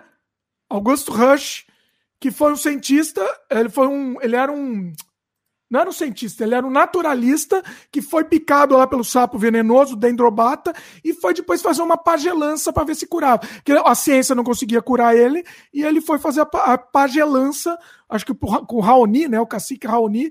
Obviamente que ele morreu, né? Obviamente. Mas. Não, tudo bem, eu já vi casos em que o cara foi fazer uma pagelança e deu certo. É, é a amostragem, né? A amostragem. Não sei. É eu repito a frase do Shakespeare que é perfeita, na minha opinião. É, a mais. A Pagelança deu certo em um, o, o Tupã com um, ele, o Tupã gostava mais de um e não gostava Aí começa aquela coisa. Não, mas é, é que você, você tem uma esperança desse, desse universo, entendeu? O universo cartesiano, ele não é. Eu entendo, eu entendo o desespero. Se eu tiver uma doença que chego lá no, no médico, chego no hospital, o, o, o, o médico me falou, ó, não vai ter jeito, você vai morrer, você vai morrer em seis meses. O meu professor de, de clarineta é um cara agnóstico. Totalmente agnóstico. Totalmente. Ah. Assim, é um cara sempre racional, etc e tal. Num determinado momento, ele teve um problema aqui na, nos lábios. Hum. Cada vez que ele ia soprar, a dor era insuportável, um problema neurológico e tal. Nossa! Foi ah. 300 mil médicos, não sei o quê. Ele, hum. ele, era um, ele era um clarinetista, né? Na Europa. Nossa! Tocava, tocava na Europa tal, e teve que parar de tocar. Caramba! Virou um dos maiores professores de música que eu já vi na vida. Hum. Muitos anos depois, muitos anos depois, e aqueles paradoxos, a mulher dele é espírita. Hum. Um anos depois, a mulher dele o levou e uh, de, depois de insistir muito, assim, mas insistir a ponto de quase o casal brigar. Ah. Ele acabou indo. Uma senhora que ela pegou, sentou e ela, e ela falou para ele. Ela não mentia, eles tinham uma confiança, né? Fora essa, essa diferença do fato dela ser espírita e ele ser um agnóstico de carteirinha, ateu, ateu, ateu, de, ateu convicto, hum. né? Eles era um casal que tinha uma confiança, uma relação de confiança, estavam não, mais de duas décadas casados, né? Hum. Aí ele pegou, ele foi meio assim, né? Meio descrente. Aí ela falou: Olha, não contei o teu caso para ela. Não contei porque eu quero que ela diga para você o que você tem. Hum. É? Ele falou: Olha, a primeira coisa que me impressionou, diante dessa circunstância, é que eu sentei num negócio e ela falou: Você sofre muito no lábio, né? Aqui, né? Hum. Bom, daí é aquela pergunta: como é que ela sabia disso, etc, etc. Beleza. Bom, nem isso não importa. Daí ela pegou e falou: Ela falou: Toma esse chá, que daqui a um tempo você vai melhorar. Daí hum. ela pegou, ela pegou, ela, ela armou lá, um, a mulher tinha, tinha um ervanário fantástico. Ele falou: Olha, eu nunca vi um ervanário daquele. A mulher foi lá, uhum. pegou coisas em várias coisas, pegou e fez o tal do chá. Aí um belo dia ele estava. Eh, daí, por insistência da mulher, ele continuou tomando o chá. Ele falou: olha, o gosto realmente não era desagradável, eu até me acabei me acostumando. Uhum. Aí um belo dia ele, ele pegou, ele pegava, ele podia mostrar por muito pouco tempo algumas coisas para os alunos. Um belo dia ele morou e quando ele viu, ele estava tocando há mais tempo do que ele jamais tinha tocado desde que ele teve problema. Hum. Ele falou, o que, que ele falou para mim? Eu não explico. Eu não deixei de ser ateu ou agnóstico ou alguma coisa, continuo sendo assim. Mas eu percebi que existem coisas que a gente não consegue explicar. Eu acho que a frase do Shakespeare vai bem aí. Há mais mistérios entre o céu e a terra do que supõe. Quando eh, Shakespeare enunciou essa frase, filosofia significava exatamente todo o conhecimento humano. Então tem muita coisa que a gente não conhece. O que é certo? Ciência é certo. As outras coisas são feelings, sentimentos, e que, sinceramente, aquele negócio a discussão a discussão mais aprofundada dessas coisas assim discutir aspectos históricos das religiões isso me interessa muito sim Mas, historicamente é interessante eu, eu acho realmente besta só me incomoda quando uma pessoa quer impor um pensamento religioso como fato é oh. o caso do criacionismo né eu, eu postei no Twitter esses dias aqui uma, uma frase, ó, escuta que é bem interessante, tá? É curtinha que eu vou ler. Filosofia é como estar em um quarto escuro procurando um gato preto. Metafísica é como estar em um quarto escuro procurando um gato preto que não está lá. Teologia é como estar em um quarto escuro procurando um gato preto que não está lá e gritar: Eu encontrei. Ciência é acender as luzes. É, que eu acho acha? uma arrogância assim, fantástica. É, eu, ah, eu não estou falando, eu só estou lendo aqui, tá? Eu ah, não, li aqui. Dimitri, de qualquer modo, eu acho isso extremamente arrogante. Só isso. Por quê? Eu achei interessante, eu achei, eu achei interessante. Tá eu acho arrogante. Eu não quero. Mas por quê? Eu acho que não vale a pena a discussão, cara. É, é, acabei de pegar e citar a frase de Shakespeare. E daí você me vem com essa história do. Que é, que é evidente que a pessoa que construiu essa coisa. Daí, ciência é Parece que a ciência explica. Só a ciência explica tudo. Não, a ciência, um monte de coisa a ciência não explica. Ela não consegue explicar. Mas tudo bem. Mas não, vi, mas não é outro. Não é em outro. Se a ciência não explica, Marcelo, não é outro lugar que a gente vai conseguir essa explicação. Eu devia ler um pouco, olha, sabe o que vai fazer bem para você? Você leu o realismo fantástico dos franceses que é o pessoal que tenta, se, que tenta pegar dentro de uma perspectiva científica, tentar analisar a, coisas que, por enquanto, a ciência não explica. Ó, que a Luísa concordou com você, ó. Escuta, sou agnóstico e também não curti muito, não. Não curti essa frase. Eu Porque só é repliquei é aqui o que eu li, tá, pessoal? Eu não estou dando é... minha opinião nenhuma, só, só repliquei. Ela é, a mão aqui. ela é evidentemente arrogante. Por mais que eu acho que ciência trabalha com fato e crença trabalha com fé. É diferente. A Luísa é. falou que, ó, a Luísa falou, parece uma simplificação da discussão. É, exatamente, é você tornar a coisa assim. Ah, todo mundo que pega e, e crê num, num ser supremo, né? toda essa troja aí é um bando de medíocre. Eu que só eu, eu queria o Marcelo naquela no debate que vai ter, hein? Será que não era bom, Marcelo? É que aí o debate vai ter umas 15 horas. Vamos ter um debate. É... Vai, vai, vai... Aliás, aliás, o assunto já está indo para mais tempo do que eu imaginava. Já está indo. Peraí, vamos mudar de assunto. Vamos, vamos acabar com esse assunto. Aliás, já vamos tá... voltar para o Natal? Vamos voltar para o Natal, Marcelo? Não, Natal é uma festinha religiosa, besta, não, coisa. Eu quero saber de você. Você tem alguma história de Natal aí para contar? Alguma coisa interessante de Natal?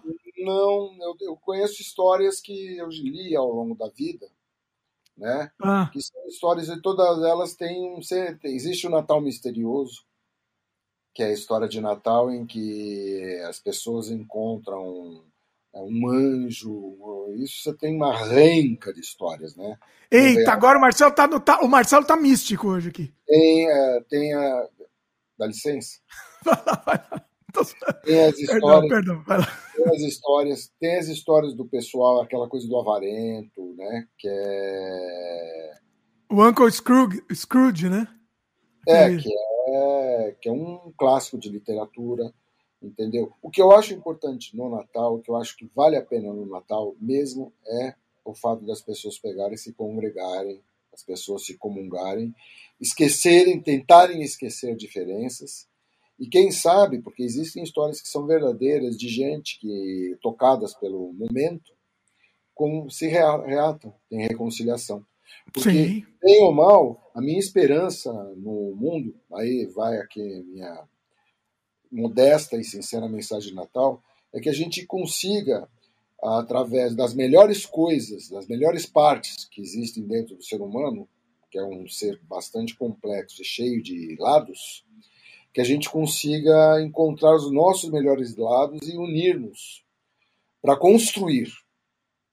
Porque justamente o que está me cansando demais e me revoltando demais é destruição.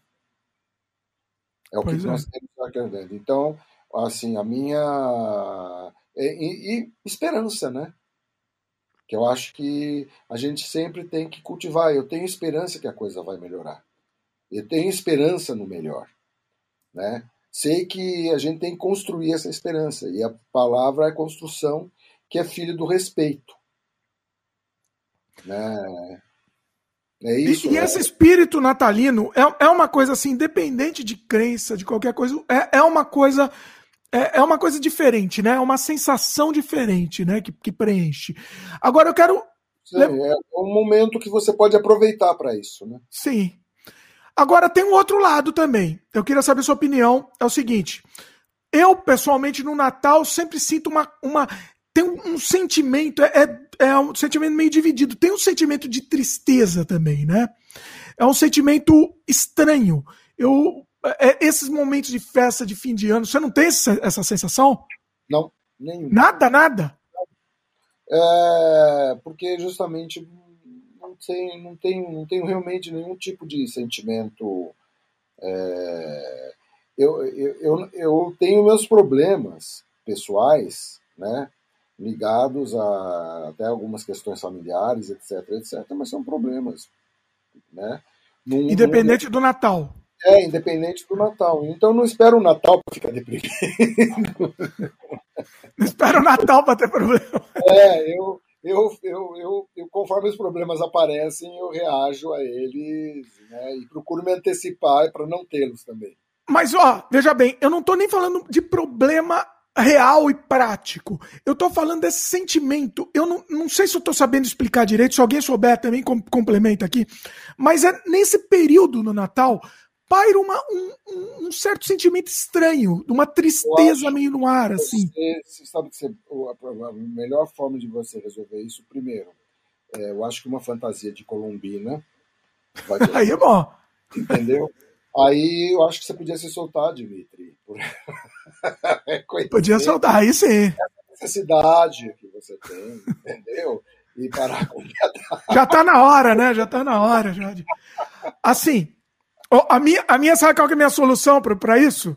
Minha solução sempre, nesses períodos de, de, fim de ano, a minha solução é tomar muito, beber pra casa, passar nessa época bêbadas. Hoje era pra estar tá tomando, inclusive, nessa live, não tô bebendo. Não, tô, tô a seca. Eu, Nossa! Não, eu, não eu, eu, nunca, eu nunca tive prazer em ficar alterado. Né? Nunca. Olha aí. É, hum. é verdade, nunca senti. Então, nunca fui beber mais do que a conta. Né? E, e eu nunca fui de tomar destilados, por exemplo, porque destilado rapidamente te deixa completamente grog, alterado. Né? Eu gosto de vinho. Então. Você bebe com prazer, etc. Então, não, mas quando eu digo nessa época, eu, eu acho interessante. Eu não, tô, não é pra ficar alterado, não é pra ficar vomitando, não tô dizendo isso. É, é, é, é, ficar num, num, estado, um certo estado etílico. Eu também sou bebo vinho também, tá?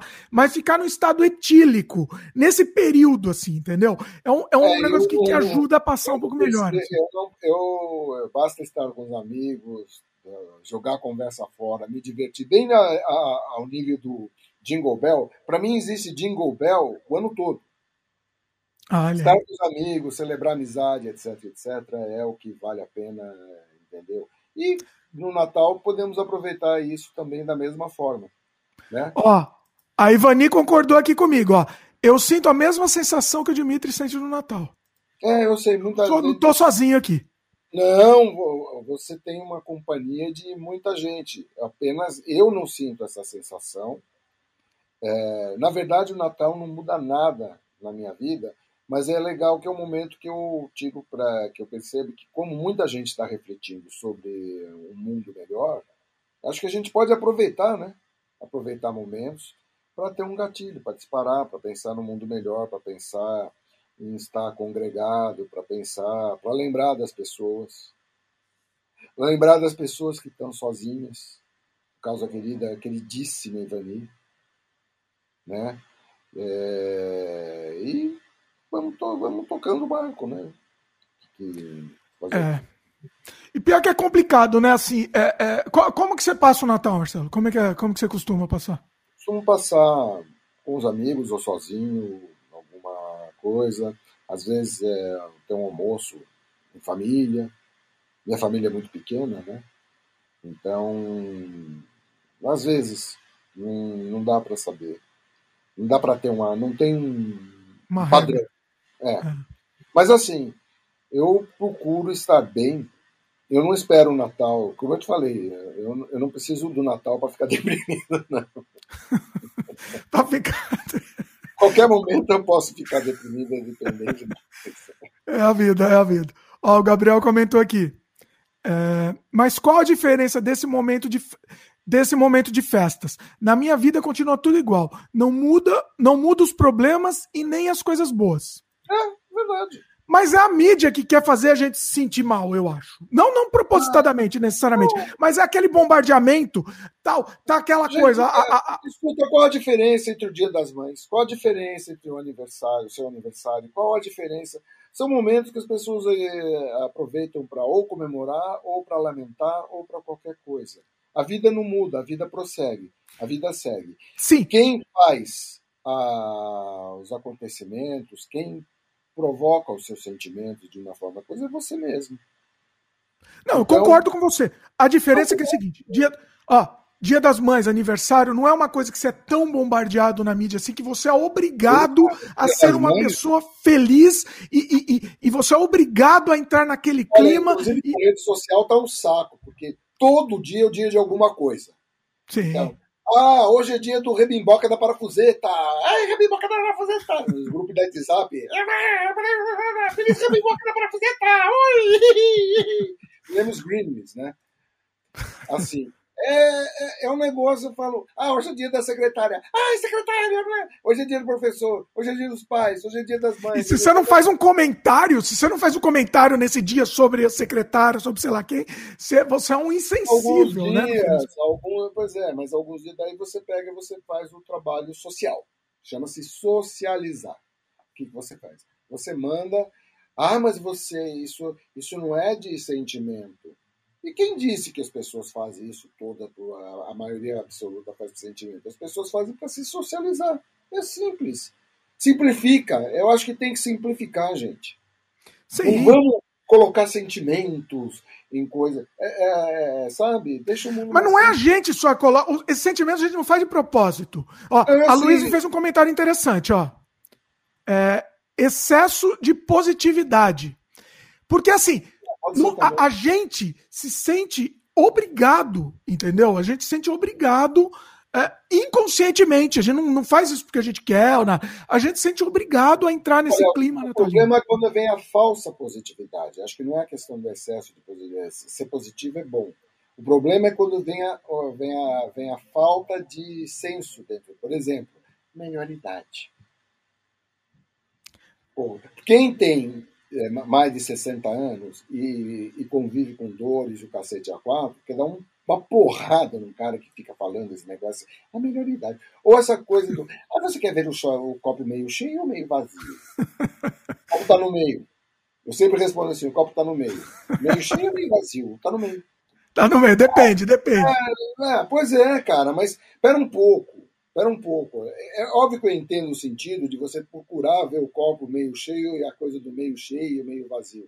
Mas quando isso é vulgarizado de uma forma e banalizado de uma forma besta, entendeu? Eu acho que, então, pelo amor de Deus, vamos ser inteligentes, né? Então, mas é isso que a gente está falando, Marcelo. Veja bem, como isso é tão vulgarizado nesse momento de Natal, e a gente, que não necessariamente naquele momento tá vendo o copo meio vazio, mas no momento de Natal a mídia bombardeia você que você tem que ver o copo cheio lá. Eu, eu, eu tô nem aí com a, eu tô nem aí com a mídia. Vamos, vamos ficar nem aí. Não, mas você não tem que. Você tá, porque, você, porque isso afeta. Isso afeta, inconscientemente afeta. Ah, é como assim? Me, me afeta. Tá, te afeta também. Você tá querendo dar uma de, de machão aí, mas te afeta, com certeza. Eu não, eu não sou machão, é apenas um ligo.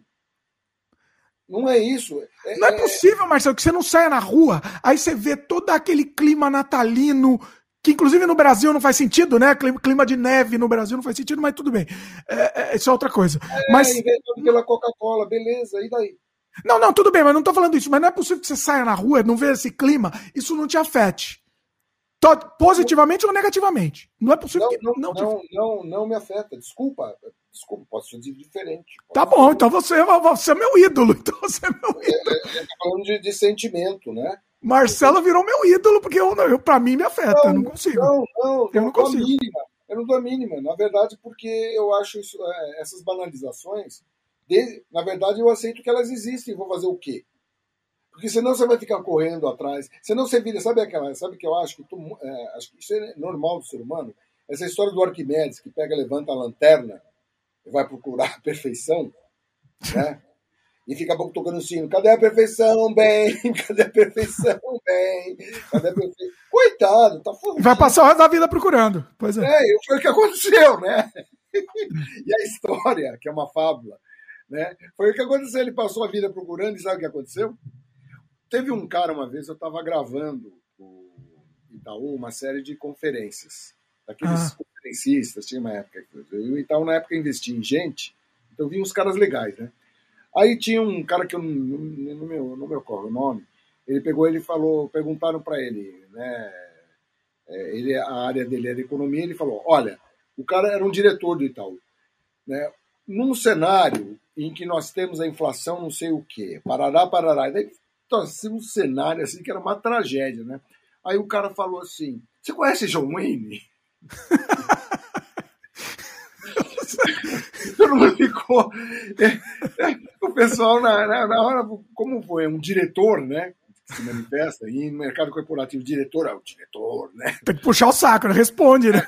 Não, não, os caras ficaram. Conhece John Wayne, né? Você conhece John Wayne? Pois é, John Wayne estava no Alamo. e a cara do diretor foi maravilhosa. Assim, a cara de. Ah. John Wayne estava no Alamo. Aí ele olha para o lado esquerdo, vê um 500 mil Comanche. Sem brincadeira, 500 mil, porra, puta que pariu, 500 mil Comanche. Ali, ele olha para frente, vê a cavalaria mexicana com um monte de canhão, muita artilharia, né? Aí ele olha para trás, entendeu? Era o mar, veio uma força naval, entendeu? E ia destruir aquela porra lá. Aí ele olha para frente, entendeu? Mais coisas daí. Sabe o que aconteceu com o Joanne? Aí ficou todo mundo assim, morreu. ele falou, quando você traz um cenário assim, em que tudo de pior pode acontecer, é legal, cara, vai pra fuder. Relaxa e goza, diria, diria filósofo que, que John Wayne podia fazer diante de um cenário que, que é aquele negócio? O que, que o John Wayne pode fazer diante desse cenário? Ele pega e começa a ler. Vou ler telenovela, vou fazer palavra cruzada. É, não, a gente tem que tentar levar da melhor forma, sem dúvida, né? É, é, eu, eu tô discutindo pra gente tentar levar da melhor Isso forma. Não significa você se encasca grossar. Você pegar. Porque andar descalço é fundamental. Essa é uma outra fábula. Né? Diz as lendas, né? vou, vou tirar toda a poesia que existe na história, que o mestre chegou para os gafanhotos e falou: é, Queridos, vou morrer, etc. Mas vocês vão pegar, ter que sair para o mundo para viverem as experiências, para testar os conhecimentos que vocês aprenderam. E eu vou atrasar minha morte por dois anos. Entendeu? Aí eu só vou fazer uma pergunta em particular e vocês vão me prometer que vão cumprir religiosamente o que eu falei para vocês. Aí chegou o primeiro discípulo, ele falou: O que, que é? Você quer andar descalço ou calçado? Mas você pode assim andar com uma bela de uma bota ou completamente descalço. Aí o que aconteceu foi que todos os discípulos, cada um escolheu uma coisa. Aí, dois anos depois, com todo mundo lá. E o que andou, todos tinham experiências para contar, todos tinham coisas vivenciadas. Mas de todos, o que mais tinha experiência, o que mais coisas tinha para contar foi quem escolheu andar descalço. Porque no começo as pedras do caminho machucavam. Mas, quando você anda muito descalço, vai formando uma sola de pé extremamente densa, que resiste às pedras. Mas o importante, quando você está calçado, você nem percebe que existe a pedra. Quando você está descalço nessa condição, você percebe, embora não seja afetado. Acho que isso daí é uma. Faz tempo que eu. Bonito isso, não, bacana isso, faz sentido. Essa, você essa se história... fica calejado, né? Eu tento, dentro da minha vida, levar isso para mim. Fracasso. Mas tento. Mas tenta, né? Mas... Ó, deixa eu ir pros comentários aqui. O pessoal se empolgou aqui, hein? Se empolgou com esse papo. O Gabriel comentou. As pessoas são obrigadas a fazer tudo o tempo todo. Tem várias pessoas que trabalham em escritório que adorariam ir direto para casa depois do trabalho, mas são obrigados a fazer o social com colegas. Esse social de fim de ano, né? É, é, uma, é um, uma complicação também, né? Eu acho que é o seguinte, cara. Obrigado, social, eu digo social obrigado, né? É, é, eu acho o seguinte, você faz o que é mais fácil. É, é mais fácil.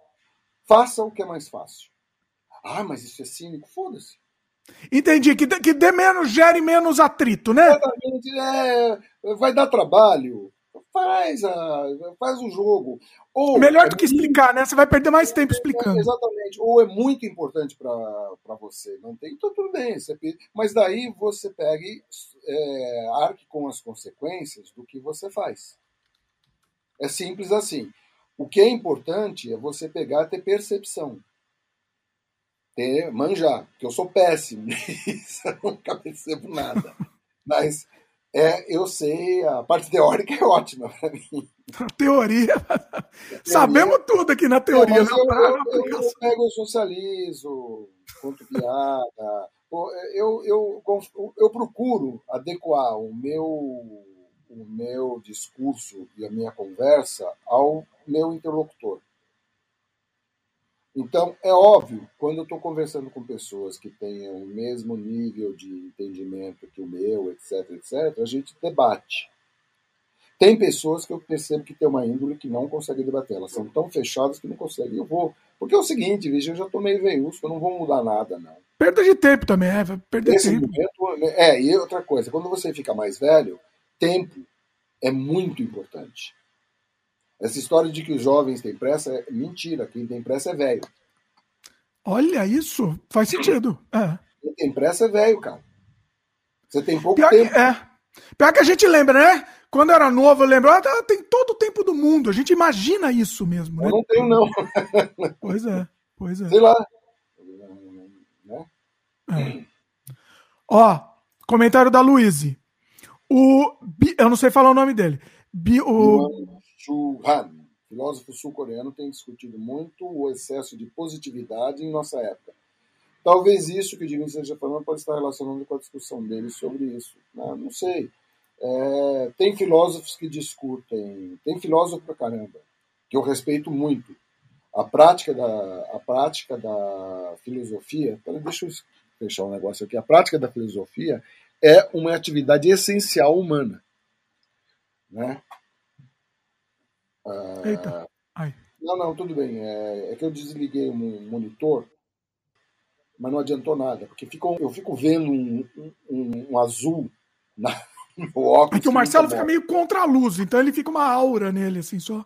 É, não, não, agora. Não, mas essa aura não tem luz nenhuma aqui, entendeu? Não, mas aqui fica contra, né? A, a não, cara não, fica escura. Não, não, mas é natural. Não, mas é, é a vida. Tá, tá. Importante é ouvir bem aqui, pessoal. Essa é a minha tá. aura mesmo. É uma. Ah, entendi, é uma aura. O, o, o Marcelo é uma pessoa de luz, não? Né? Pessoa iluminada, uma graça. Meu Deus do céu. Olha de mim. Diria minha querida, é uma graça bárbaro, Marcelo. Nossa Senhora. É... Oterta. Ó, vai, eu... comenta aí. Quer comentar o da Luísa não? Senão eu vou pro da Ivani. Vai pra Ivani. Não, já comentei, já fiz o meu comentário. Tá, então vai lá. Vou, ó, Ivani comentou. pode estar ligado ao fato de que a humanidade e o mundo ou planeta, etc., está cada vez mais indiferente ao sofrimento alheio. É raro ver pessoas que se incomodam com isso. Isso me dá um desânimo. Ni, vou falar uma coisa para você. Você quer pegar e se livrar então desse desânimo?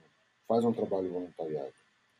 Apesar dos pesares, apesar de tudo, eu conheço muita gente e que se dedica a trabalhos voluntários e a, de forma desinteressada. E, e uma coisa é unânime: todas essas pessoas, na medida em que você faz o. É, tem uma coisa que dizem que é o seguinte: você só é dono de uma coisa quando você dá essa coisa. E eu tava. Você é dono quando você dá. É. É, você só é dono de fato de uma coisa quando você dá. Porque só quem tem pode dar. Olha quem tem de fato pode dar. Então eu acho que é por aí. É, se, se, você se espelha no, no, nos outros e vê, é verdade, tem muita indiferença, tem muita injustiça, tem muito tudo isso. Mas também tem muita gente justa. Tem muita gente que dá a camisa do corpo pro outro. E sabe por que dá a camisa do corpo? Por interesse próprio. Porque se sente bem se sente feliz. Né? É. Óbvio que você tem que adquirir um certo altruísmo, você tem que ter condições. Eu vejo gente que, que até de poucas posses. E eu respeito muito essas pessoas, mesmo que eu, não, eu tenha uma diferença de, de, de, de entendimento da vida, opinião, etc. Eu respeito muito essas pessoas que fazem voluntariado. Tem gente de tudo quanto é tipo, de esquerda, direita, centro, é, católico, Sheixonoye, é, tem gente de todo mundo, e todas elas têm uma coisa em comum, entendeu? Isso lhes dá uma certa paz, porque em, a maioria das pessoas, existem os doentes. Eu considero o Pateta que está na presidência um doente. Doente mesmo, doente bravo, assim, doente pesado. Né? E existe gente saudável. As pessoas saudáveis, em geral, o ser humano saudável, quando ele faz um bem, quando ele se sente útil, ele fica feliz. E um ser humano saudável também fica feliz com a felicidade alheia. Nesse sentido, eu sou saudávelista. Eu, eu, eu, eu, isso é uma das coisas que faz eu agradecer a Deus por ficar feliz com a felicidade alheia. Eu sei de uma pessoa que está feliz, isso me deixa melhor sabe? É tão melhor ser assim. E tem gente que. E eu conheço gente também que a pessoa tá feliz e o cara fica meio incomodado com a treco. Ah, esse cara é meio assim, sabe? Tem gente doente no mundo, tá cheio. É. Também. Né? Né? Eu não estou dizendo que você tem que fazer um trabalho voluntariado, mas é uma coisa para se pensar também, né? Porque tem muita tem gente. Testar isso. Né? É. é, tem muita gente também se dedicando, se dedicando firme, com firmeza. É. Né? Boa. Ó, tamo já, o, o, programa já entrou no clima natalino aqui agora, hein? A gente tá, diver, diversificou a coisa. Gabriel comentou. Eu não sou contra fazer o social. O problema é a obrigatoriedade de a pessoa não ir. A pessoa pode ir, mas acaba. A, pessoa pode não ir, mas acaba sofrendo consequências. Mesmo que as consequências não sejam as planejadas. É o que o Marcelo falou, né? exatamente isso que o Marcelo falou. Se vai te dar mais trabalho depois de não ir, ou sei lá o que, vai, sofre um pouquinho. é, é, faz o seguinte: é uma concessão, se você quiser entender é. assim. Uma concessão que você faz à mediocridade humana. Por exemplo, pode ser né? Porque eu, eu jamais iria. Ai, ele não veio na minha, na, minha, na comemoração. Do, né? Mas tem pessoal, gente. né? Ele, ele é, é, pessoal. Mas entenda, entenda o nível de insegurança dessas pessoas também. É um nível de insegurança impressionante, né? Sim. Aí você vai pegar e ficar preocupado. Eu acho que a gente tem que pegar e tentar simplificar a vida e fazer mais prático nessas condições, né? E, e, obviamente, a ferramenta fundamental para isso é discernimento, discernir. Pois é. é. Discernir é uma ferramenta fundamental para você fazer qualquer coisa, né? Aliás, não só discernimento, né? Eu acredito muito no panteão das virtudes. Eu acho que isso é uma coisa. Porque isso não depende de religião, isso é lógico. É lógico e ao mesmo tempo é divino, na minha opinião. Que é o seguinte, eu acho que o, o dia que os seres humanos, todo mundo, conseguir realizar o panteão das doze virtudes, eu não vou falar todas porque, mas as virtudes são é, coragem, que está muito ligada à generosidade, a disciplina, o trabalho, a amizade, a honestidade, a sinceridade, a lealdade, a disponibilidade, né, a caridade, né, só para falar algumas. E você não consegue realizar os do, as 12 sem. Eu vou, eu vou mandar para o Dimitri, ele publica aí o Panteão das Doze Virtudes né, e o que, o, o que são cada uma delas. E você não consegue ser generoso se você não for corajoso. Você não consegue ser amigo se você não for leal. Se você não for honesto. Você não consegue ser honesto se você não for leal. Se você não for humilde, humildade, né? A humildade, ela não é ser humilde, é, é, é, você ter um senso de autocrítica, porque a humildade te permite você não ser arrogante. Isso isso é que eu acredito que pode salvar a humanidade. É que quando as pessoas conseguirem, você conseguir coletivamente ter esse nível de consciência, esses valores. É... Tem até isso daí é uma coisa que surgiu na Inglaterra, essa ideia do panteão das doze virtudes, com, a, com o lendário arturiano.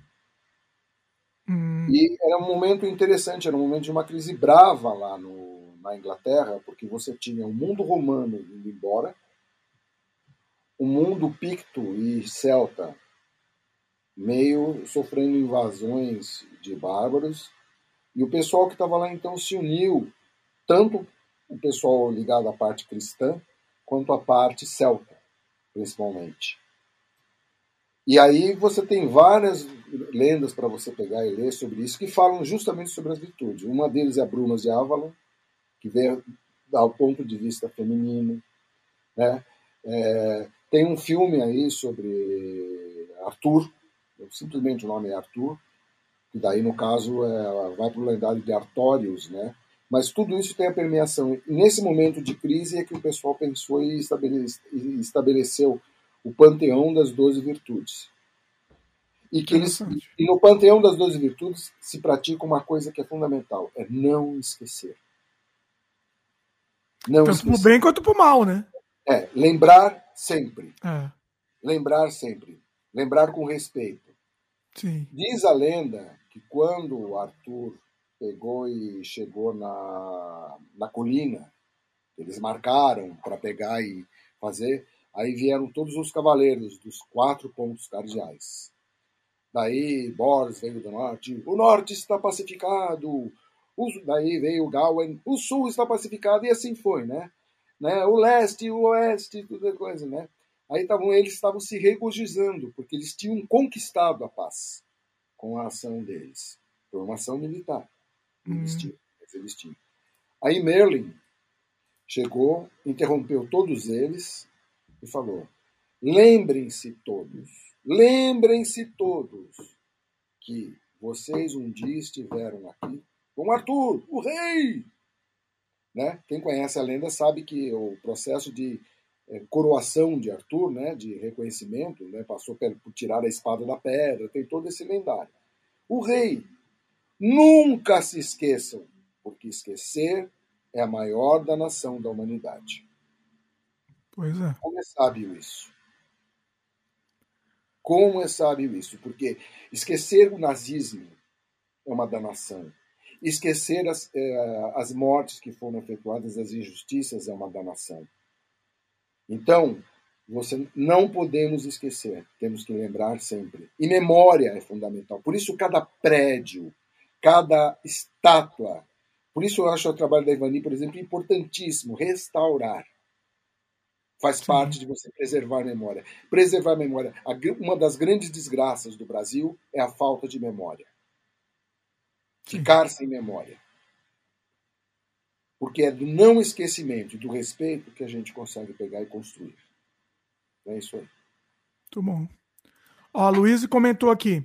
Uma das consequências dessa positividade é o cansaço. É isso, né? A gente, a gente fica exausto com isso, né? Muito. É, mas ela tá falando dessa positividade que é falsa. A falsa, é, tá falando da falsa. É. incomoda não é a positividade, é, a, é quando a positividade é falsa, quando ela é fake. Sabe? É Essa positividade do Natal, ela, de um modo geral, ela é falsa, né? Não necessariamente, né? Não, nessa coisa da mídia, a mídia te bombardear. Mas a mídia, a mídia vive. O objetivo da mídia é só um. É, ela mide de pegar e faturar e ela faz o que as pessoas querem. Querem Sim. o que você quer ouvir, né? É, o que, é o que você quer ouvir. Então, eu, ela dá o que você... ao largo, faça o seu próprio trabalho. Sabe? Eu acho menos grave a mídia do que as fake news quando as pessoas contam mentira. Porque a mídia não mente, ela faz uma propaganda de uma coisa bacana que ela gosta, etc. Se você gosta, tá bom. Se você não. Não, não eu sei, mas o problema é essa propaganda com, com essa. Não, não, não é, uma, é um gatilho que dá. É um gatilho que dá na gente. Eles sabem desse gatilho. Eu raramente entro em shopping. Eu concordo. Eu também não. O shopping é uma caverna nefasta. Não, aquilo lá, aquilo lá me, me dá até eu dor de cabeça. Eu, pois é, mas veja bem, tem gente que adora ir no shopping, se diverte fica bem, é, sabe? Eu, conheço gente assim. Passear, né? A diversão é, é ir no shopping. Vai passear, vai se divertir. De forma. É, é, é, tá dentro do limite. E daí? Sabe? Não, tudo bem.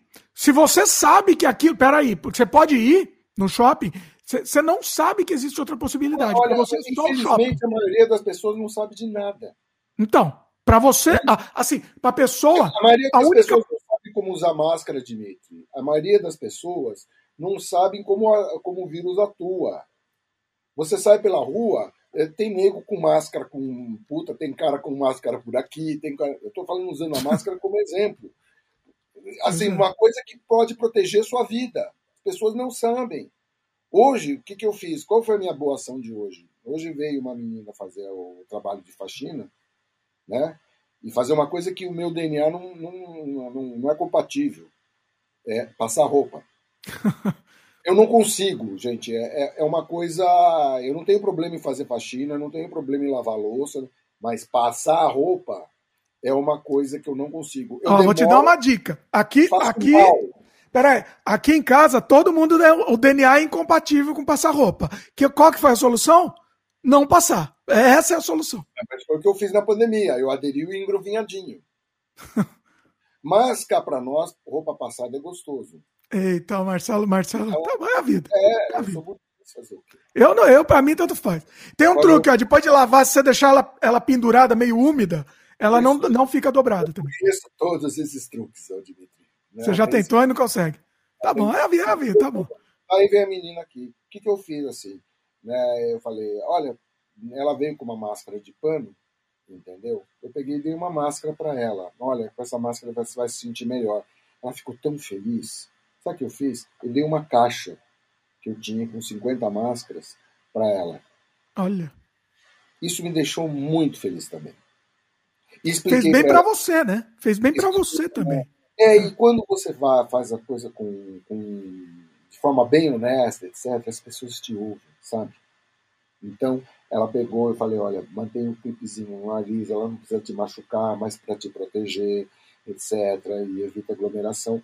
Explica o beabá, porque apesar de toda a mídia, muita gente não sabe como se comportar. Sim. Normalmente eu tenho saído muito por uma questão aí de conversado com gente muito simples, porque eu, eu, eu tenho eu estou tendo que mexer eh, aqui dentro de casa. Então estou tendo que conversar com marceneiros, com e toda hora eu chego no lugar, é, você tem as reações das mais diversas é, formas, mas normalmente eu falo, eu só não estou chegando mais perto, o senhor está sem máscara, ou o senhor me desculpe e tal. Eu, eu peço desculpa para o senhor me desculpe, ele fala, não, o senhor está certo. Ah, tá, você fala é, com tato, você em vez de falar, põe a máscara aí, A maioria absoluta das pessoas me dá razão. É isso, é a gentileza gera gentileza. Você já chegar com dois pés no peito, é, é exatamente. Exatamente. Então, eu acho que é por aí. Então, quando você. É, é, eu encaro que quando eu vou numa reunião de final de ano, que eu não estou afim de ir, entendeu? Porque é uma, uma, uma, é uma gentileza que eu faço para essas pessoas. Faço um social e. Não. área. Ó, vai lá, mais comentário aqui. Vamos ler todo mundo aqui, pessoal. A Ivani comentou. Afinal, já que estamos falando de Natal, a mensagem não é essa. Fico incomodada com o consumismo e as faturas. Sabemos que a maioria das pessoas não está bem. Então, nesse momento tá tudo, parece que tá tudo ótimo, abriu o céu e tá tudo espetacular, né? Ah, não tá, né? Mas é o tal negócio. Eu... Farturas, tá? Ela corrigiu aqui. Ela, faturas, não, farturas. O consumismo e as farturas. É, pois é. é na verdade, o, injustiça social, desigualdade, né? O que me incomoda mais de tudo isso é a tremenda burrice que é isso. Né? É, é, é extremamente burro, é irracional. Mas é, é, é o prato que nós temos que comer aqui. E espero que eu tento dar minha contribuição. Tento mesmo, né? Mas assim, não vou me. De todo mundo, quem você não pode bater e machucar é você mesmo. Sim, pois é. Pois e eu é. já sou severo demais comigo. Então, como eu sou muito severo comigo, eu tô. Essa é a minha batalha pessoal de hoje. De hoje em dia, pois né? É. é ser menos severo comigo, entendeu? Sem deixar de levar o a sério necessário. E manter os princípios, né? Pois é. Eu, eu os mantenho, eu sou radicalmente, eu, eu defendo meus princípios. Pois é. Graças é. Luiz comentou aqui. É, ele relaciona isso com. Ele ou aquele filósofo, né, que ela estava falando. Relaciona isso com burnout, depressão e outras doenças nos seus ensaios. Recomendo. Legal. Se isso te fizer. Eh, você. É Luiz, né? Luiz. Luiz, se isso te fizer você se sentir melhor, eu acho ótimo. Né? Eu acho. Porque sempre uma forma de autoconhecimento. Se autoconhecer sempre é bom. Perceber o que, te faz bem, o que te faz mal, etc. Admitir o, o, as suas dificuldades, que muitas delas viram defeitos. Né? Os defeitos nascem das dificuldades. Né? O. Foi o Pondé que falou, não sei se foi o Karnal que falou, que o Bolsonaro é uma catástrofe cognitiva. Ou não, não, foi o Gabeira.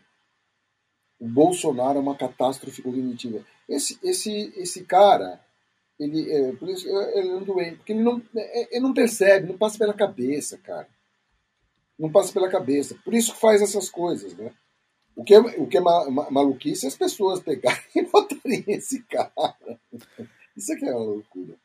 É, isso, a, a catástrofe cognitiva é um outro nome para o que eu chamo de duplo pensar, né? Que não só ele quanto a turma faz. É, é, você ter certeza absoluta de duas coisas completamente diferentes. Mas você pensa nessas duas coisas como se fosse verdade e você justifica essas duas coisas que, que, que contrastantes como se fosse verdade. É o duplo pensar também. Né? É, também. Mas enfim. Ó, é, peraí, vamos lá, cadê os comentários? Uh, a Ivani comentou: é, Eu faço minha parte de forma individual no dia a dia e disso não abro mão. Isso aí. Ótimo. Faz. Eu conheço a Ivani, a Ivani é, é, é sensacional. Grande. Ah, quem, ah, quem chegou aqui? Luciano. Luciano Marzoca, do, do canal Geek. Uh, Luciano vai marcar, marcar uma um, um, entrevista com o Marcelo, né? O Luciano, então, vocês estão combinando. Eu, Depois vocês eu, têm que se, se falar aí para combinar direito. Não, não Marcelo. o, combina aí depois, se, se, se combinem. Uh, peraí, o Luciano fez um comentário aqui. Abraço aí forte, Luciano. Qual o ponto, qual o ponto de equilíbrio entre tapar o sol com a peneira, se poli... É? Eita, tô ruim e não se permitir relaxar nessa coisa de positividade autoimposta. Ah, gente, complicado. Eu acho que ele está falando ser, ser é, se poliana, você tapa o sol com a peneira e não se permite é, relaxar nessa coisa da positividade. O Luciano foi, foi fundo aí? É, pois é. é polianas são polianas. Né? Dr. Jekyll são estripadores. né? O cão ladra e a caravana passa. é isso. Fica essa mensagem natalina aí, né? É, aí ele falou ser poliana, era isso mesmo. Ele falou ser poliana, né? se tapar o sol com a peneira, ser, ser poliana e não se, se permitir relaxar. Pois é, a atitude poliana é, é uma atitude, é, aquela, é aquilo que a Luiz estava falando, né? É aquela pessoa que tá tudo bem, gente, a Terra, a terra está morrendo, mas tá tudo bem, gente. É aquele, cachorro, aquele meme do cachorrinho, né? Na, na é. sala pegando fogo e o cachorrinho lá na mesa. É, pois é, mas é, é um, uma besteira tamanho, né? O, poli, o polinianismo, né? Eu acho que não vale nem a pena discutir, não seja poliana. Né? Reconheça que a coisa está errada e vamos para frente. Mas também não vamos ser, oh, dia, oh, azar, oh, mês, que é o hard, hard, hard. Tanto o polianismo como o hard, hardismo. hard, hardismo. É o Muttley, é, né? O cachorro, o cachorro lá. Não, o Muttley não. O Muttley é, o é genial. Eu tô falando do hard, hard, hard. É ah, é o hard. Ah, é verdade, o hard. O Lion para as pessoas é, novas que não viram isso, né, é, uma, é uns desenhos da Hanna Barbera, que tinha uma hiena. O leão era super otimista. O, o Lip de Lion, ele é poliana. Pois é. Ele, eu, é, é, eu acho genial esse desenho, porque você tem a poliana e o pessimista. Nossa, ele é muito bom mesmo, né? Vou, vou reassistir, talvez com outros é, olhos. É, né? Não, e é, é, assim, é genial, porque o Lipe, vamos lá, Hardy, vai dar tudo certo, não sei. E é óbvio que é uma besteira tremenda. Ó, oh, Lipe, isso vai dar errado, vai dar problemas, não sei o que. É óbvio que eles se podiam, né? que é justamente aí porque o humor é cruel, né? A ideia era fazer graça justamente que é óbvio que o polianismo do Lipe vai dar com os burros na água. E com isso você faz a comédia, porque a comédia é trágica. Pois é. Ó, o Luciano ainda comentou aqui, né, que ele vê, o, ele vê o Natal como uma época que todo mundo tem os sorrisos falsos e é tudo destruído e é tudo destruído por dentro. Sim e não. Tem gente que é assim, tem gente que não. Eu... É, eu não diria todo mundo, né? Mas eu, eu é, é, essa, é isso que a gente já, já é até um discutiu, né? Essa positividade aí. É um, é um sentimento muito particular. Eu acho que isso daí é um, é muito comum as pessoas ficarem, é, tanto é que a Ivani sente isso, o Dimitri sente isso, você sente isso, eu não. Né? Por acaso eu sou poliana? Também não. Né? É... Não, assim, é que no Natal você não sofre mais do que o normalmente durante o ano, é isso? Não... É, porque eu fico deprimido o ano todo. eu não preciso Essa é a solução, Natal. tá aí a solução. eu não preciso do Natal para me deprimir. A depressão, ela vem cada, cada vez. Ah, a última vez por acaso estamos no Natal, eu estou revoltadíssimo com essa história das vacinas, é, que esse animal não quer que as crianças sejam vacinadas. E, e, e a, atitude dos apoiadores, inclusive, nisso. É. Então, isso é absolutamente revoltante. Eu não me conformo, isso me incomoda, isso me faz mal, me enche o saco, fico puto. Então, mas é, é, que acaba, você acaba somatizando, né? Eu, foi o que eu falei antes. Eu, eu até parei de ver essa injeção de saco todo dia, porque, meu, eu estava sentindo fisicamente mal, entendeu? Vendo. Não, eu faço o seguinte, mas também para minha sanidade, entendeu? É, coisas que eu faço com frequência. Um, evito sonoras do Inominável. Ouvir a voz do Inominável? É, é, é, é, o presidente. Eu desligo. Eu não quero ouvir o que esse cara tem. Aquela voz, você, nós vamos dessa. Eu não quero ouvir, pelo amor de Deus. Não, pelo amor de Deus, não. Não, não. Né? Eu tenho é, visto menos jornal, etc. Só faço um resumo, resenha com alguns profissionais no final do como por exemplo a Vera Magalhães, que eu gosto de ouvir, né? Então eu, eu dou uma ouvida na sonora e leio o jornal pelo menos é texto e tal. E leio um jornal conservador porque eu sei exatamente o que esperar dele, que é o Estadão. O jornal que eu assino, eu leio o Estado e eu leio, eu vejo muito BBC, Deutsche Welle, que são. Você assina o jornal físico em papel? Não. Ah, bom. Pelo amor de Deus. Esses dias me ligaram do Estadão, assim, oi, senhor então, o senhor assina. A gente queria fazer uma promoção por mais dois reais Entendeu? a gente pega e manda o jornal físico domingo para você. Ah, então, só domingo. É, Olha é, aí. Falei, não. não, é, é pra, é pra pôr é discretamente, ó. Domingo, ó, você não quer, pelo menos, né? Eu sei, mas é, tem o seguinte, é, eu, até, até gostaria, mas eu não estou querendo aumentar a despesa. Ponto. Não, você usa ainda esse argumento, você devia ter usado o argumento que isso não existe, nem existe mais, nem deveria existir. Jornal. Você vai polemizar com a menina coitada que está vendendo lá. Você tem que olha, sugerir para a menina procurar outro emprego logo, né? Inclusive. Olha a missão impossível. Olha, olha que legal que é, que é pessoal que trabalha em telemarketing. Eu acho assim, é, são um bando de heróis. Eu, eu acho que devia ter o troféu Valeu de estômago de ferro. Devia ser um estômago de ferro, na verdade. Ser obrigado a ligar para uma pessoa que provavelmente não quer receber sua ligação e oferecer um treco que ele provavelmente não quer comprar. Então. Olha que missão! Aí o mínimo que você pode fazer é pegar, é tratar bem. E de, logo em seguida bloquear o telefone, que é o que eu faço. Assim, você quer, quer dar o troféu, eu quero, eu quero dar outra coisa. Porque, meu, pra mim é uma, uma agressão, não existe agressão maior na tua vida, que você tá na tua casa, você tá, faz, você tá fazendo a sua, a sua, a sua rotina, vem um corno e te liga tentando vender coisa. Pra mim, não existe agressão maior que essa, assim. Não Olha, existe. Também, já existiu. Eu prefiro que me deem um tapa na minha cara do que me liguem tentando Olha, vender coisa. Teve momentos, teve épocas que você estava na sua casa tranquilamente, de repente toca aquela campainha, tipo Dindom, algum chama.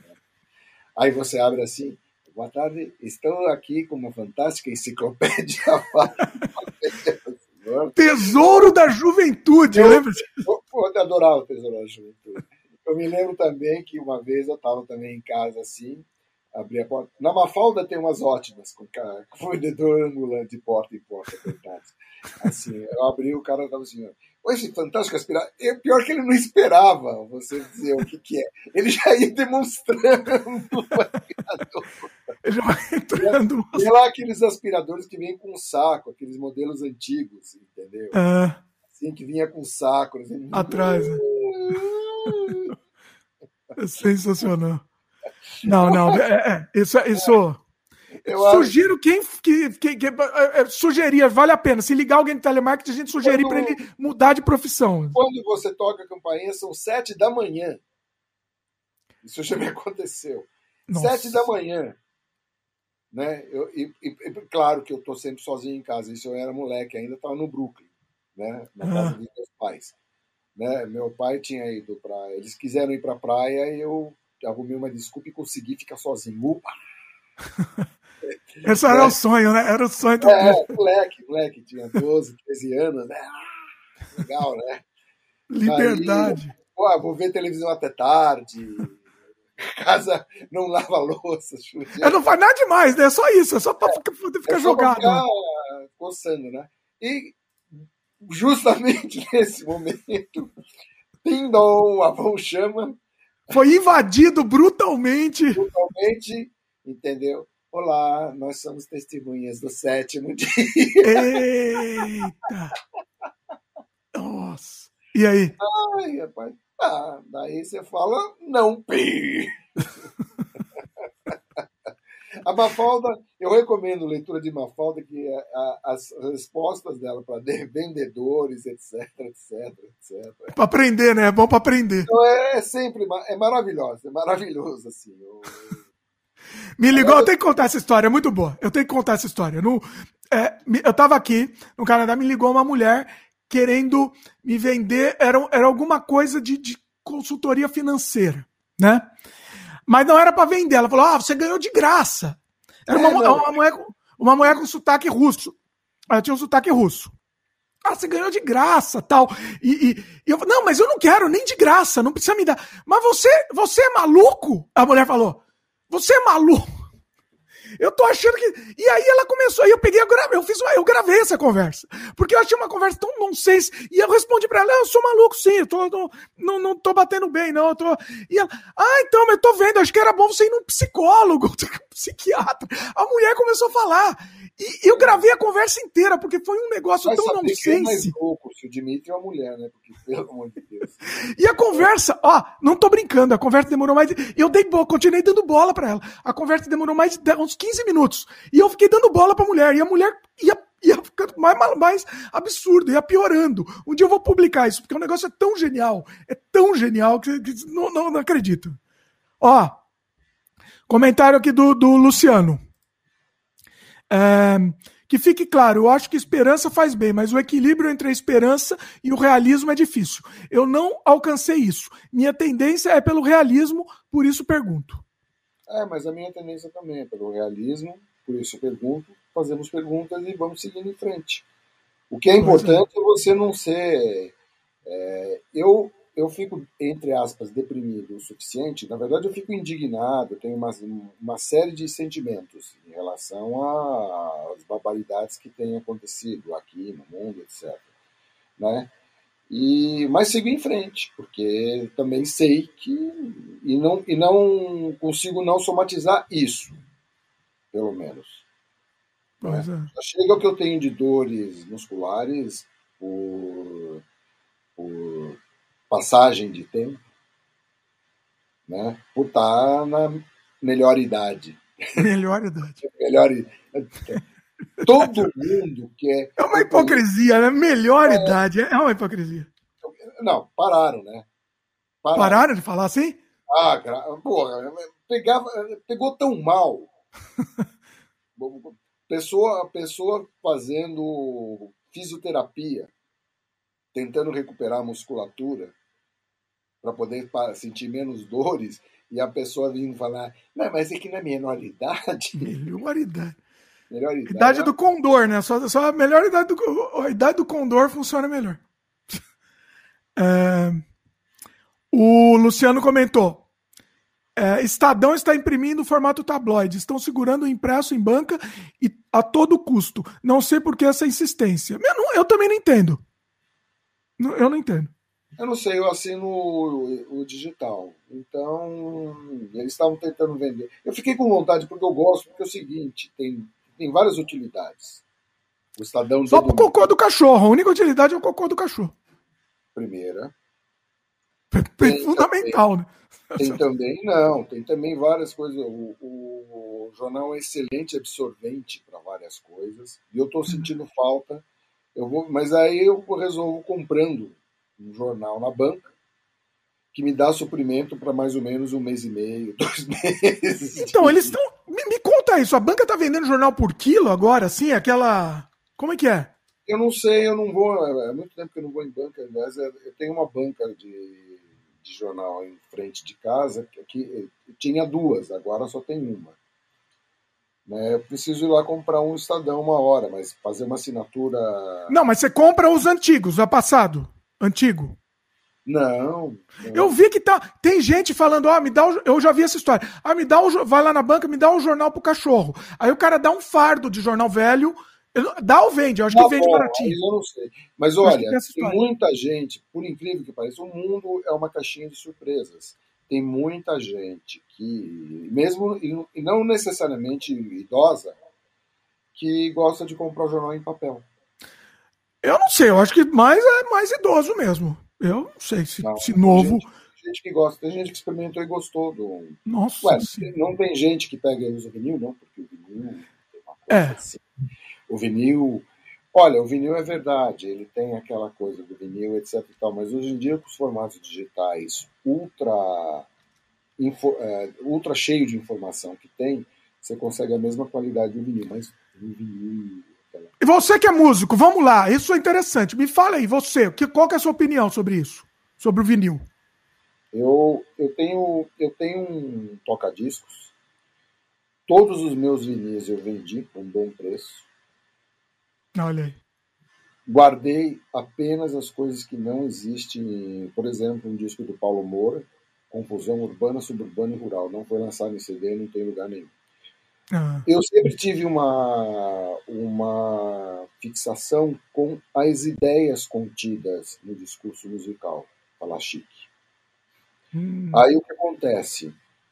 Eu não estou preocupado se o CD tem um som mais duro, isso é coisa de audiófilo. Músico, em geral, não é audiófilo. Tem ah, músico que tem grana pra cacete, então o cara compra. É, que nem o meu tio, que tinha uma mesa Josias Studio. Sabe que é uma hum. mesa Josias Studio? Não. Era um móvel, assim, normalmente folheado em, em aço escovado, com luzes em cima, Olha. sincronizadas com os picos do, do, do, do áudio, para fazer uhum. mexer. E vinha com duas turntable, dois gravadores de rolo, um gravador cassete de primeira linha, entendeu? Amplificador Macintosh, caixas, não sei o que, caro pra cacete. Todo rico, todo rico gostava de ter. É pra ostentar, porque é bonito, é um negócio bonito, assim, né? Não, não, principalmente para pegar, você ver aquelas luzes, assim. Meu tio adorava, assim, ele era rico, ele adorava né? A luz era sincronizada, é isso? Sincronizada com a é, batida? É, assim, é, tum, tum, tum, tum, Olha. Tum, tinha esse negócio. A brega que era uma Mas agora tem audiófilo, mas tem cara que é audiófilo, não, mas que o vinil tem essa coisa assim. Então ele tem umas puta caixa Altec de primeiríssima linhas, ou, ou, ou, os caras que gostam mais de design tem Bang Olufsen, né, que são caixas boas, claro que são. Né? É, BIK, tem várias marcas de. Os, o cabo é um cabo grosso de cobre puro, com terminais a ouro. É tudo uma joia, sabe? Olha. É bom. Mas a... faz mesmo, na prática faz diferença? Faz. Mas, mas a diferença é tão sutil. E, e, as ideias não ficam mais claras ou menos claras por causa disso. Né? Uhum. No, num formato CD com 128, o som é mais duro, um pouco, do CD, porque a quantidade de informação é menor, né?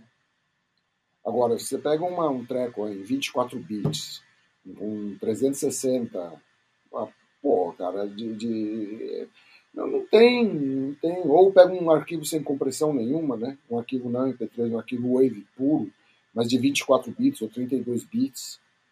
É muita informação, ou seja, todo o espectro sonoro é, você ouve até o cochicho do cara lá na coxia, lá longe, não sei o quê. Né? É como se estivesse realmente no local. Né? É, uhum. Você tem esse tipo de formatos digitais extremamente avançados, que, que cada vez mais estão ficando comuns, que nem imagem, né? Televisão 4K, 8K, não sei o quê. Né? Você uma... Fica mais fácil você perceber com imagem né, do que com áudio. Algo você tem que ter ouvido um pouco educado para ouvir.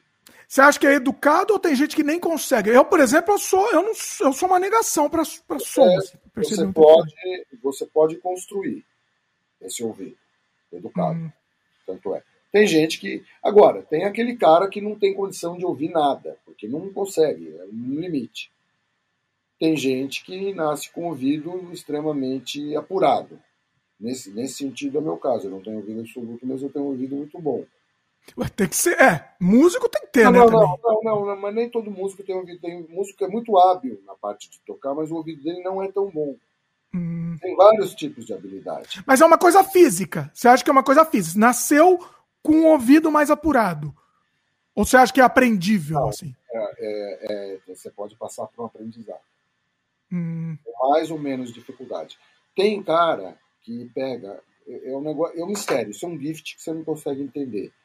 Aos 5 anos de idade, cara, já está estraçalhando no piano. Tem uma pianista aí chamada Yuja Wang, é, que é uma das pianistas gostosas, né? Ela veste umas roupas, tudo, ela é gostosa mesmo, né? Bonita, tal. É, mas ela tem uma carreira, assim, você vê, tem posts dela, filmes dela, desde ela começando a aprender, cinco anos, ela já estraçalhava no piano. Olha. A Yulia Wang toca pra cacete. E ela é um gêniozinho mesmo, desde criança, muito criança, ela já tocava muito. E é uma daquelas pessoas raras que, é, que tem essa superdotação e, mas não é pirada.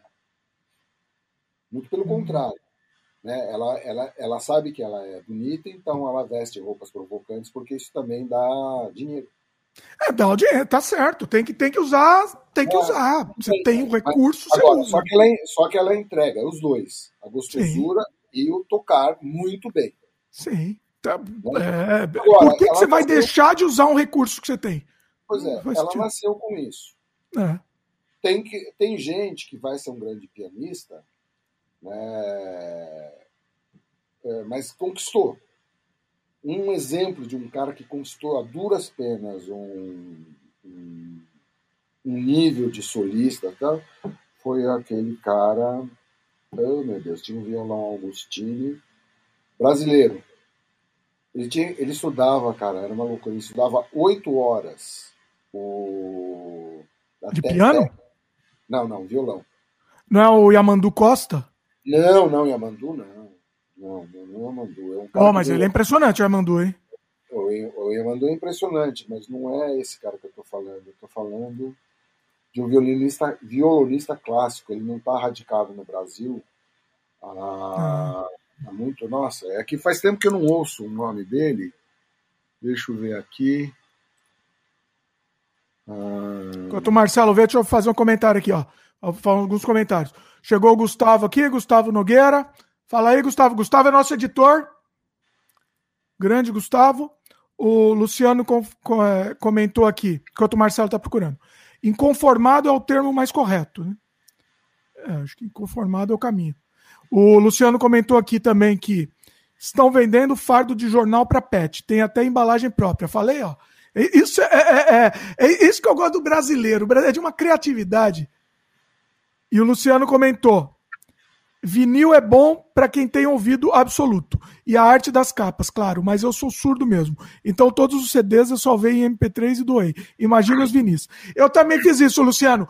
Todos os meus CDs eu salvei em MP3 e doei. E vendi, na verdade, né? Não doei. Não.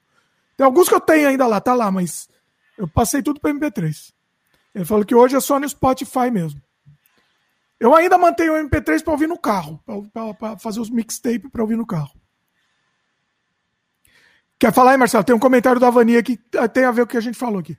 O que que tem? Pode Você achou o nome aí do carinha? Não, não achei, estou procurando aqui. Então eu vou ler o comentário da, da, é, da Você pede violinista erudito e os caras. É, acho é. que não tem tanta informação, né? Precisa mais informação para achar mais fácil. Ah, pois é, violinistas eruditos, vamos ver. Ó, eu vou ler, eu vou ler a Ivani aqui, enquanto você procura. Tá legal. Marcelo, ó, Marcelo, você lembra daquele vinil em que você colocou para eu identificar os instrumentos musicais na orquestra? Foi na década de 80. Eu nunca esqueci. Fala aí. Isso daí era um, é, era um guia orquestral do Benjamin Britten. Era um disco que. Bar, é, Barbosa Lima era o nome desse cara. A Barbosa Lima. É, não, não, não achei aqui, mas agora lembrei. Veio. veio... Tá, mas comenta desse disco da, da Ivani aí. O Barbosa Lima. Já comento já o disco da Ivani. Primeiro eu vou terminar tá. aquele comentário. O Barbosa Lima é um cara que ele não era exatamente. Ele é um exemplo de perseverança. É um cara que, para manter a técnica, diferente do Arthur Moreira Lima, que no caso é um pianista, o Arthur Moreira Lima não estudava um cara que tinha um puta talento e adorava tomar umas e outras, tal. Era um bonachão. Barbosa Lima não, ele era estudioso e virou um dos maiores violonistas, mas é um cara que conquistou a duras penas a capacidade que ele tinha. Ele tinha que estudar muito para para pegar e, e manter a técnica que ele tinha. Então ele estudava oito horas por dia de técnica entendeu? E mais quatro horas por dia os repertórios que ele ia tocar. Doze horas todo dia, cara. Caramba. É, mas era um puta violonista. Tem que ser, né? então, não, tem que ser, né? É um exemplo de um cara que conquistou a marra. Né? É. Tem outros que estudam, estudam, mas estudam bem menos, porque tem muito talento, né? Uh, esse disco que eu coloquei para Ivani foi um disco que saiu de coleção e que apresenta o Guia Orquestral, do Benjamin Britten. O Benjamin Britten, assim como o Prokofiev, né, estava muito preocupado com a identificação dos instrumentos. Então ele fez um guia orquestral para a juventude. Hum. Que é um recomendo para todo mundo procurar, procure na, na, na, internet Benjamin Britten para conhecer os. Tem Como escreve? Benjamin o quê? Benjamin Britten. Britten. Britten. E-M. Britten. É um ah, achei. inglês. Guia vou deixar aqui no, vou deixar na descrição aqui no, no, no post. E ele ensina a você identificar o instrumento do. do é, ele, ele, ele, toca, né? Inclusive tem, tem gente que fez. No, no caso, esse disco tem a narrativa, né? Hum. Que eu nem gostava assim, porque o contrabaixo é os vovôs das cordas. para criança bem pequenininha. Lá Sabe o que, que, seria legal? Ó, tive a ideia agora, não sei se existe. Seria muito legal um, um, alguma coisa interativa que você fosse ligando e desligando os instrumentos. Existe isso? Ah, existe, existe. Tem vários, várias. Pô, eu achei que tinha sido genial aqui. Eu falei, pô, fui genial. Não, é meio. É, existe, existe sim. Tem, tem algumas ferramentas para isso. Porque Outra... eu acho que fica bem fácil, né? Fica bem fácil você identificar se você manualmente vai lá e liga e desliga. É, não. Você pega e você. Você vê como funciona dentro da peça. É, é. é meio que óbvio até. Um, outra peça que é, é, interessante se ouvir bem, mas ouvir de, de verdade, não ouvir um pedaço. Tipo Pedro Lobo, do Prokofiev. Hum. O Prokofiev fez Pedro Lobo exclusivamente com a ideia de fazer com que as crianças aprendessem a ouvir os instrumentos da orquestra. Hum. Então ele colocou e ele deu personagens. Então, quem é o Pedro? Pedro é o quarteto de cordas, se, se for um grupo pequeno, ou as cordas, se for orquestra. Super conhecido, né? No, daí ele colocou outros personagens, que em algumas versões eles falavam o pássaro, o pássaro. Eu gosto mais da versão, nesse caso, da versão do Disney, que ele dá nome. Então, uhum. a, o, o gato se chama Ivan.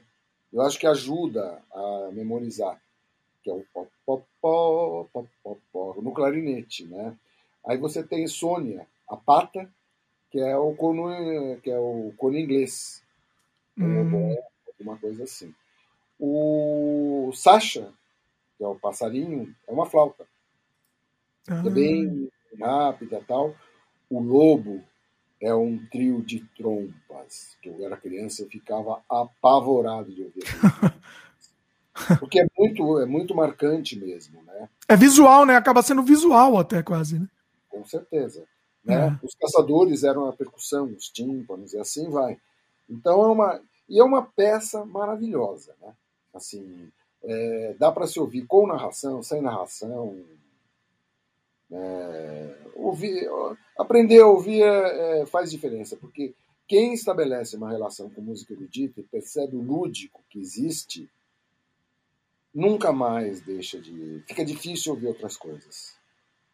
Até porque percebe a inteligência que está embutida dentro daquele trabalho de criação e fica fascinado. É. Ah, muito bom, muito bom. E nada substitui aí da uma das coisas que mais me machucou na pandemia é eu não poder mais acompanhar os ensaios da USESP. Pois é. Puta, nossa, como eu sinto falta disso. Né? Eu, toda quinta-feira, às 10 da manhã, eu tava lá. Olha. Pra, ouvir, pra acompanhar os ensaios. Oh, e, show, e show, vocês não têm é, previsão com o Premeto, vocês não têm. Não, não, não, Vocês fizeram um, vocês fizeram um, uma live, né? Fizemos dois, duas lives. Oi? Fizemos duas lives. Ah, eu não vi a segunda. Olha aí. É, uma foi pela Secretaria de Estado. Um tá no ar? Ah, deve estar. Tá. Não sei. O projeto da Peraí, qual foi a segunda? Fala aí que eu vou, eu vou procurar para colocar no post aqui. Ah, não. puta, não me lembro o nome do projeto. Foi para a Secretaria de Estado. Foi no Teatro Sérgio Cardoso. Teatro Sérgio Cardoso. Eu vou procurar aqui e vou colocar no post aqui, pessoal. Pode deixar que eu vou procurar. Não estou achando agora, mas depois eu vou terminar aqui. Hã? Uma live que ele fez para o Sesc. Nos dois tinha aquelas câmeras que eu achava que a Skynet tinha tomado vida. Tem umas câmeras que são assustadoras. Assim. Olha aí. Dimitri. Ei, vamos lá, já deu. Tamo, tamo gigante aqui. Opa, gigante. Gigante é apelido. É... Bom, quer mandar mais uma última mensagem aí, Natalina? Encerrar nosso especial é, de Natal aqui? Natalina já foi, mas desejo a todos, bem ou mal, sem nenhum tipo de, de cinismo ou qualquer coisa. Assim. Importante, é, temos que falar isso hoje em dia. É, desejo de coração um Feliz Natal, que a gente, né, e que a gente consiga, de, de alguma forma, construir e não destruir, como tem sido a tônica desse no nosso Brasil. Pois é. Que a gente consiga, que vai ser um ano difícil, todo mundo está esperando um ano difícil, mas que a gente consiga abrir a porta para um, para novamente começar a construir né, e, principalmente reconstruir, porque muita coisa foi destruída. É. Eu acho então, que ano que vem, inclusive, isso vai ser muito é, é, simbólico até a gente, a gente registrar isso, porque eu acho que vai ser um ano de renascimento. Eu tenho, tenho essa impressão. Tomara, é, nós temos duas coisas, né? O furacão é, da, da, estupidez imperando e uma pandemia, cara, né? É, é bom lembrar que os anos 20, os loucos anos 20, eles aconteceram dois anos depois da pandemia de gripe espanhola. Pois que é. nunca foi espanhola, né? nasceu, nasceu de porcos nos Estados Unidos. É. Espanhol tomou, tomou, a, tomou a fama, assim. Porque a Espanha foi o único país que divulgou. Os outros pois países é. ficaram na moita, não, nada. Tal. A Espanha divulgou e tomou a fama. Tomou a fama, pois é. Não, mas ano que vem, ano que vem a coisa vai, vai, vai rolar. Não, vai, eu desejo realmente um, um, um, Feliz Natal, que, uh, que a gente consiga celebrar né, as amizades de forma sincera, sem comercialismo nem nada, mas a gente tem oportunidades, né? né, dentro desse nesse momento de encontrar pessoas amigas, pessoas humanos da tribo, né? E que 2022 a gente tem energia para conseguir passar por um ano extremamente difícil. Energia, né? Acho que é o mais importante desejar para as é, pessoas. É, energia, né? É, e que ele seja bem melhor do que a gente espera que seja. Pois é. é a Vani comentou aqui, né? É, para mim, o Feliz Natal é que o seu sentido seja realmente entendido pelas pessoas, começando pelas crianças. Boa, Ivani. Muito bacana. Boa, boa. É, é isso. Também desejo para todo mundo Feliz Natal. Cadê o Luciano? Uh... Oi? O Luciano está aí? Ainda? Luciano está aí? Não sei se o Luciano está aí. Comenta aí. Uh... Bom, desejo para todo mundo Feliz Natal também. A gente vai ter mais um, um sem freio esse ano ainda. Não sei ainda como vai ser. Eu tô pensando talvez seja uma live de, de ano novo, alguma coisa assim. Vou encher a cara, uma, encher a cara durante a live. Porque sabe que eu vou começando meus trabalhos. Era pra, era pra esse de Natal também começar a encher a cara. Mas vou encher. No, no, não enchi, mas na, na, de ano novo acho que eu vou encher a cara. Escancarar Bom, a coisa. Então vamos terminar a live, é, live né? Você aí, põe o chapéu aí, Marcelo. Pois é. Meu chapéu. Homenagem, homenagem ao Pateta. É, é Mickey. Eu sei, mas. É, que assim, o meu pai ele me zoa que eu é, ele, ele me fala que eu queria ir na Disney para abraçar o Pateta, então. Tá, tá, tá, em homenagem também. Tá valendo também, né? Mas Pateta a gente já tem aqui bastante. pateta que não falta. Pateta não falta, pessoal. Pois é. Ó, Ivani mandou mais uma aqui. Que consigamos vislumbrar uma luz em 2022. Feliz 2022 para todos. Igualmente. É isso aí. É isso aí. É isso, pessoal. Valeu. Lembra de dar um, um, like pra gente, se inscrever no canal quem não se inscreveu ainda, clica no sininho de notificação e, acima de tudo, divulga o programa aí. Vocês gostam do papo solto que a gente faz aqui? A gente tem é, os tipos de sem freio com assunto e o sem freio solto. Hoje é aquela coisa. Eu não tenho, perdi a conta de quantos assuntos a gente falou hoje aqui, né, Marcelo? Se foi um negócio assim, foi um, um zigue-zague absurdo. Foi 38,5. Oi? Foram 38,5 assunto. Não, mas ó, para quem não sabe, tá tudo listado aqui, porque todos os assuntos que a gente fala estão listados no, no, no, aqui na descrição do vídeo. Então, se você quiser, dá uma olhada aqui e, e, e vai para onde você quer ouvir. É isso. Adoro, adoro, fazer sem freio, porque a gente, a gente é uma viagem mesmo, é uma viagem sem freio. E é isso. Valeu, pessoal. Marcelo, Mais uma vez, valeu. Feliz Natal aí. Câmera Feliz estranha. Ano Novo. E ano que vem estamos de volta aí com mais sem freio. Ano que vem não. Ano que vem o Marcelo está de volta. A gente, a gente a semana que vem já temos mais um sem freio, mas ano, ano que vem Marcelo está de volta aqui também no sem freio. Valeu, pessoal. E tchau. Até a próxima.